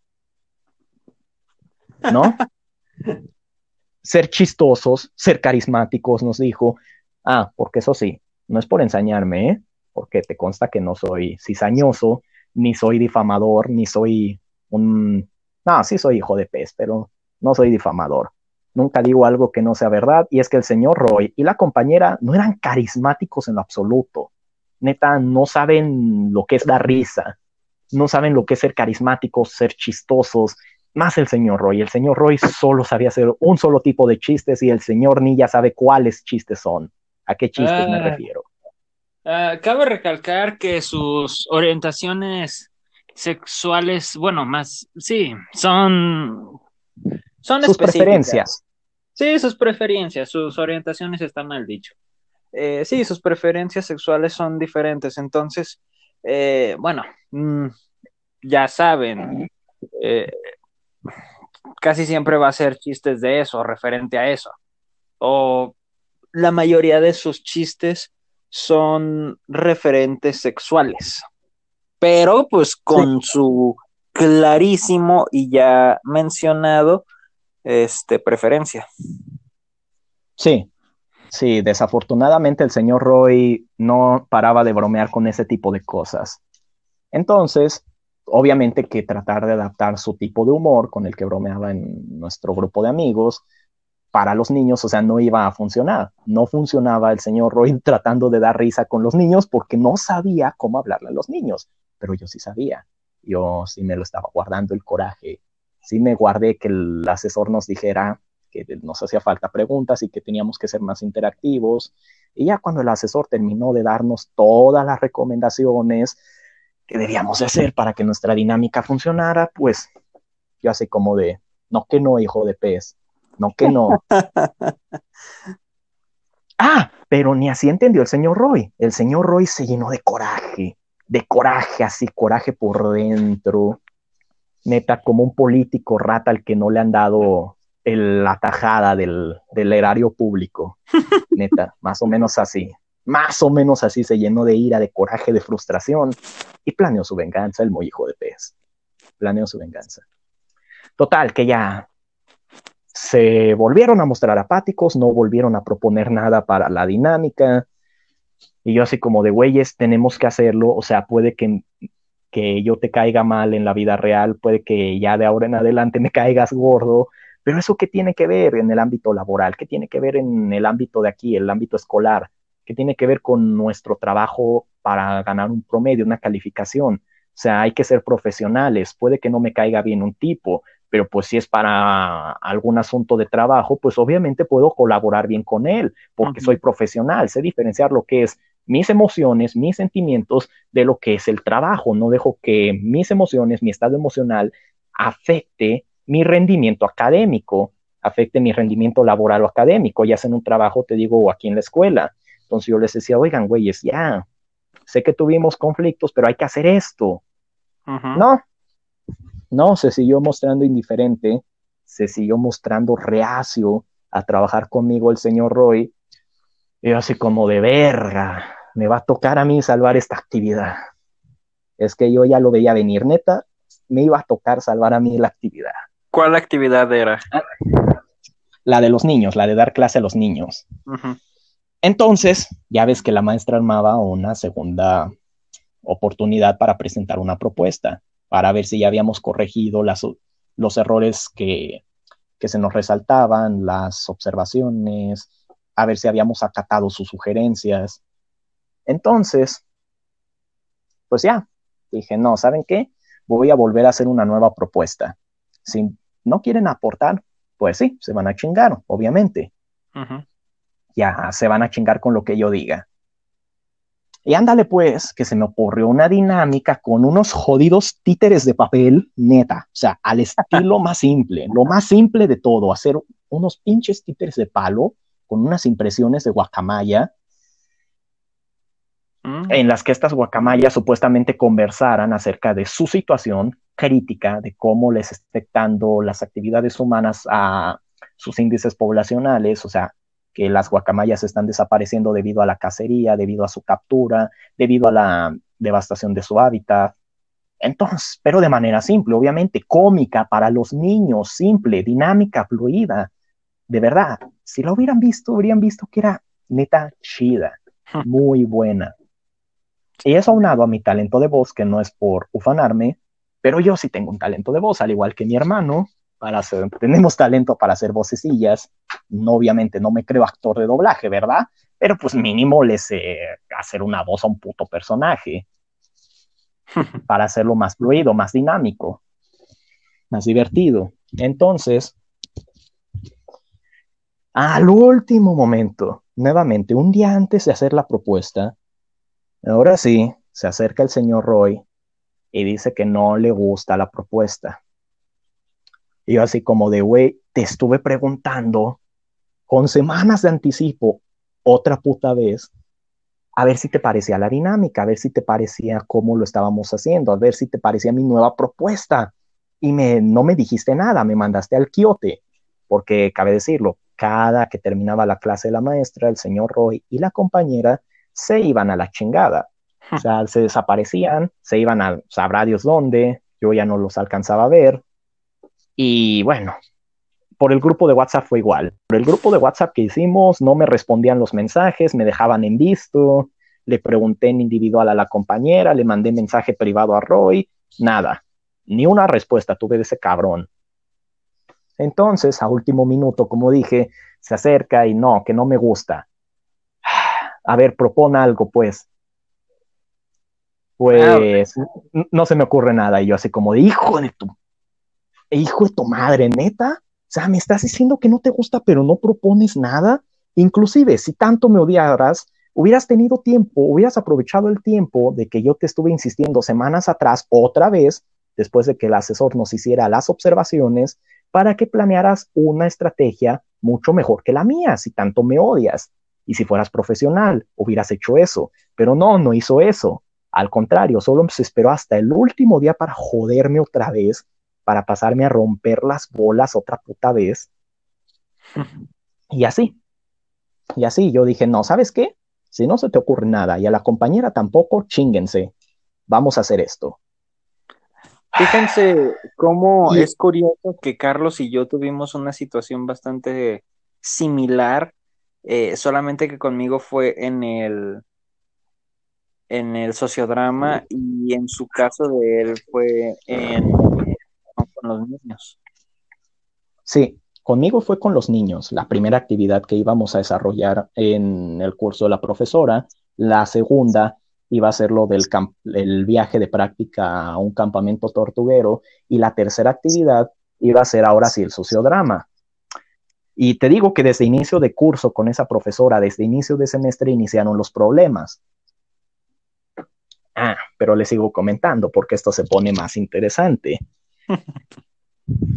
El señor Roy fue tan vil, tan bajo, tan cucarachesco, de verdad, que fue directamente con la maestra, fue directamente con la maestra. Cuando yo no me enteré, no me enteré de nada, fue y se quejó, se quejó con la maestra acerca de mí.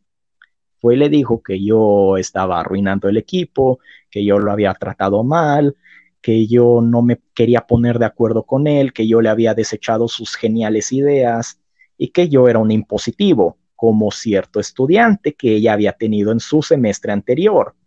Ya saben a qué se refería. Porque el, Roy fue así de hijo de pez. El Roy fue así de hijo de pez que usó al señor ni de referencia con tal de que la maestra le hiciera caso de lo que él estaba diciendo con ella acerca de mí.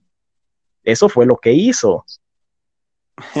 Fíjate, eh, cuando Roy fue a quejarse de ti con nosotros, eh, él había dicho que la maestra había mencionado que, que eh, estabas tomando mi mismo camino, pero obviamente él se iba a justificar de que no me había mencionado. Pero sí, fue tan hijo ah. de puta que hizo eso. Ah, sí, porque, porque algo a mí me daba esa impresión.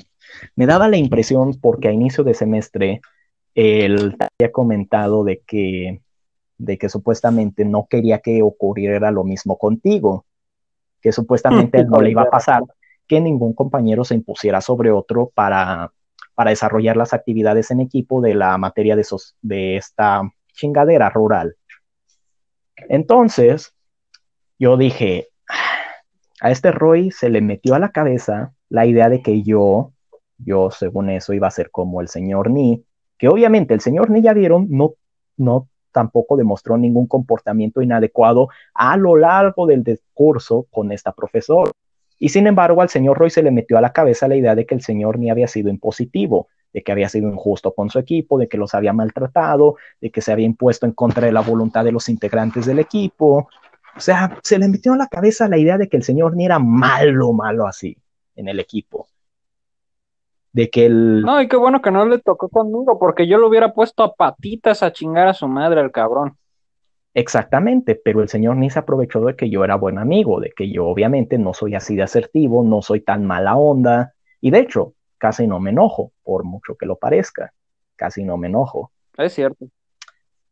Se aprovechan de mi nobleza, diría el Chapulín Colorado. Entonces, el señor al señor Roy se le metió a la cabeza la idea de que el señor ni había sido malo, pero malo, malo con su equipo. Y yo dije a este hijo de P, se le va a meter a la cabeza la idea de que yo voy a, voy a querer ser igual. No sé por qué, era una corazonada que yo sentía de que el señor Roy había pensado en eso, de que supuestamente como el señor Ni y yo somos muy amigos, que yo iba a tratar de adoptar ese comportamiento entre comillas malo, entre comillas mala onda, que el señor Ni había tenido con su equipo el semestre pasado. Y yo así como de, a hijo de pez, como que me acuses de eso, te voy a partir la madre, pero así, y sin estar enojado, ¿eh? Sencillamente solo por estar alterado. Y fue precisamente lo que fue hizo el mamón. Fue, me acusó con la profesora, dijo que yo había sido así de mamón, que yo había sido así de malo, y fue y me puso en mal. y un día antes, la profesora me manda a llamar. Yo así como de, ¿por qué? Apenas si, apenas si me ha conocido la profa, estamos a inicios de semestre. A ver, pues, a ver qué quiere. Y ya una vez que voy a su oficina, pues ya me comenta la profesora la situación de que el señor Roy fue y le comentó tales cosas acerca de mí y de que si yo era un integrante conflictivo y de que si yo había hecho tal cosa. Y me tuve que defender de esa pinche vieja. Me tuve que defender diciéndole, tratando de explicarle la situación y obviamente como ya me había friccionado un poquito con ella, porque había hecho una dinámica bien pitera en la que había dicho, eh, muchachos, tienen que hacer una dinámica en la que me digan, analicen una situación social o política y tienen que decirme si tal situación sería adecuada o no. Y a mi equipo le había tocado una dinámica en la que teníamos que analizar si verdaderamente la vida de los presos en prisión vale algo, si, de los, si los, la vida de los criminales tiene valor. Y yo, como buena persona que soy, dije que sí. Dije que sí porque obviamente no las personas que se encuentran en prisión se les puede acusar o se les puede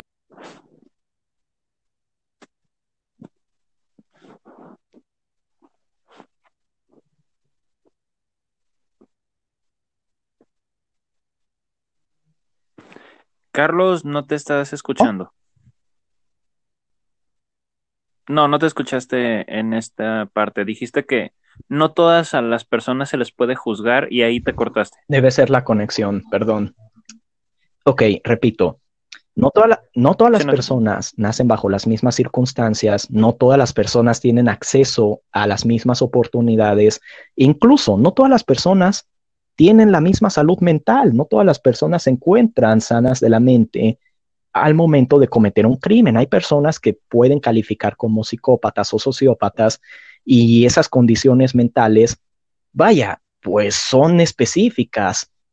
No se les puede juzgar como una simple personas, merecen más estar internados en un hospital psiquiátrico o en un hospital psiquiátrico, si así lo quieres decir, eh, pero no se les puede juzgar por las acciones tal cual como una persona que está cuerda. Entonces yo dije, no, sí, cada caso merece ser analizado de manera distinta. Los del equipo, o sea, el señor Roy y la compañera, obviamente no les parecía lo que yo estaba diciendo, y a la profesora menos, porque como ya discutimos antes, es una profesora a la que a la verdad le contradices algo, le plantas frente o sencillamente la cuestionas, pelas te agarra de bajada, ¿o no, señor Ni? Es bastante cierto. De hecho, también recuerdo que, bueno, no sé si te tocó a ti, Carlos, que hizo una dinámica en la que dividía al grupo en sí, no o tal vez. Ah, sí, em, sí. Y, por ejemplo, eh, la última pregunta que ella realizó fue este, si alguien se atrevería a hacer un trío. Y pues yo me quedé en que sí. ¿Por qué? Pues dije, bueno, oye, puede ser una experiencia nueva que tal vez, eh, tal vez a todos les gustaría hacer, pero que no todos se atreven a, mm, pues bueno, a, admitirlo, ¿no? Sí. Y no cualquiera la reconoce, pues. Mm. Ajá, entonces tú me conoces, yo soy bastante honesto. Entonces eh, yo dije, sí, pues, ¿por qué no? ¿qué, ¿qué, tiene de malo? Y la maestra, pues básicamente lo vio como todo lo malo, lo malo de ahí, básicamente porque, mmm, no sé, parecía que estaba hablando con el mismísimo diablo. Sí, porque así es de mamerta, así es de, de infame, porque yo, perdón, este, yo le dije, maestra, cada caso, en el caso merece ser analizado de forma distinta y no se les puede calificar como una simple lacra que no merece vivir. Tener condiciones óptimas, eh, aún estando en la cárcel, son personas, tienen derechos humanos. Y la maestra decía, no, no, niño, personas no para ese tipo de personas. y yo así como de, maestra, le guste o no, un humano tiene derechos y cada caso merece ser analizado de forma distinta. Hay personas que están en la cárcel debido a circunstancias que no pidieron, debido a circunstancias injustas. A veces están en la cárcel sin siquiera merecerlo, solo por robarse cualquier chingadera, no sé, un shampoo o algo para comer. De verdad, hay personas en la cárcel que no son malas. E incluso si lo fueran, no se les puede tratar con un comportamiento tan fascista e infame. Y la maestra así como de, no, solamente lo que yo digo está bien. es bastante. Casi, casi me lo decía así, porque de verdad se enojó. Se enojó que la cuestionara. Se enojó y dijo así: No, no escuchen a este vato, está equivocado. Total, total. el caso es que ya me había friccionado con la profesora y cuando el señor Roy fue a difamarme, pues la, la profesora no me veía muy bien, al igual que como le pasó al señor Ni. Entonces, pues ya, yo me tuve que defender como pude, como pude de la profesora. Y la profesora así como de, bueno, está bien, pero no lo vuelva a hacer. Y yo así como de, pero ¿qué, qué no voy a volver a hacer si el señor Roy fue el conflictivo? O sea, de verdad, el señor Roy es el, quien, es el que verdaderamente me ha tratado mal, no yo a él. Al contrario, he sido demasiado paciente con él y con la compañera. El profesor así como de, no me interesa, arréglense como puedan. Y así como de, ah. ¿Sabes, Carlos? Eh, siento que en su mente era como de, él es güero. ah, sí, sí. A lo mejor y fue por eso. Oye, no lo había pensado. Como sea, el caso no sé, es que recuerda que habíamos comentado de su racismo, entonces también puede ser una posibilidad. Mm, puede ser. Ahora analizándolo con la cabeza fría, sí, la verdad puede ser. Es bastante probable, pero en aquel momento no, no se me ocurrió porque pues te digo que yo estaba abrumado por un montón de cosas porque no solamente estaba cursando esa materia, tenía un montón de otras asignaturas que, a las que también les estaba poniendo empeño, como desarrollo vegetal, como este, muchas otras. Entonces era como de, pues obviamente estaba abrumado, estaba embotado de tanta chingadera. Y así como de, ya, como sea, hagamos la actividad como, como pueda, como se pueda. Y se me ocurrió una brillante idea, porque la idea de las marionetas, he de decirlo, estaba todavía más decadente que la versión anterior de mi guion, de mi otra actividad.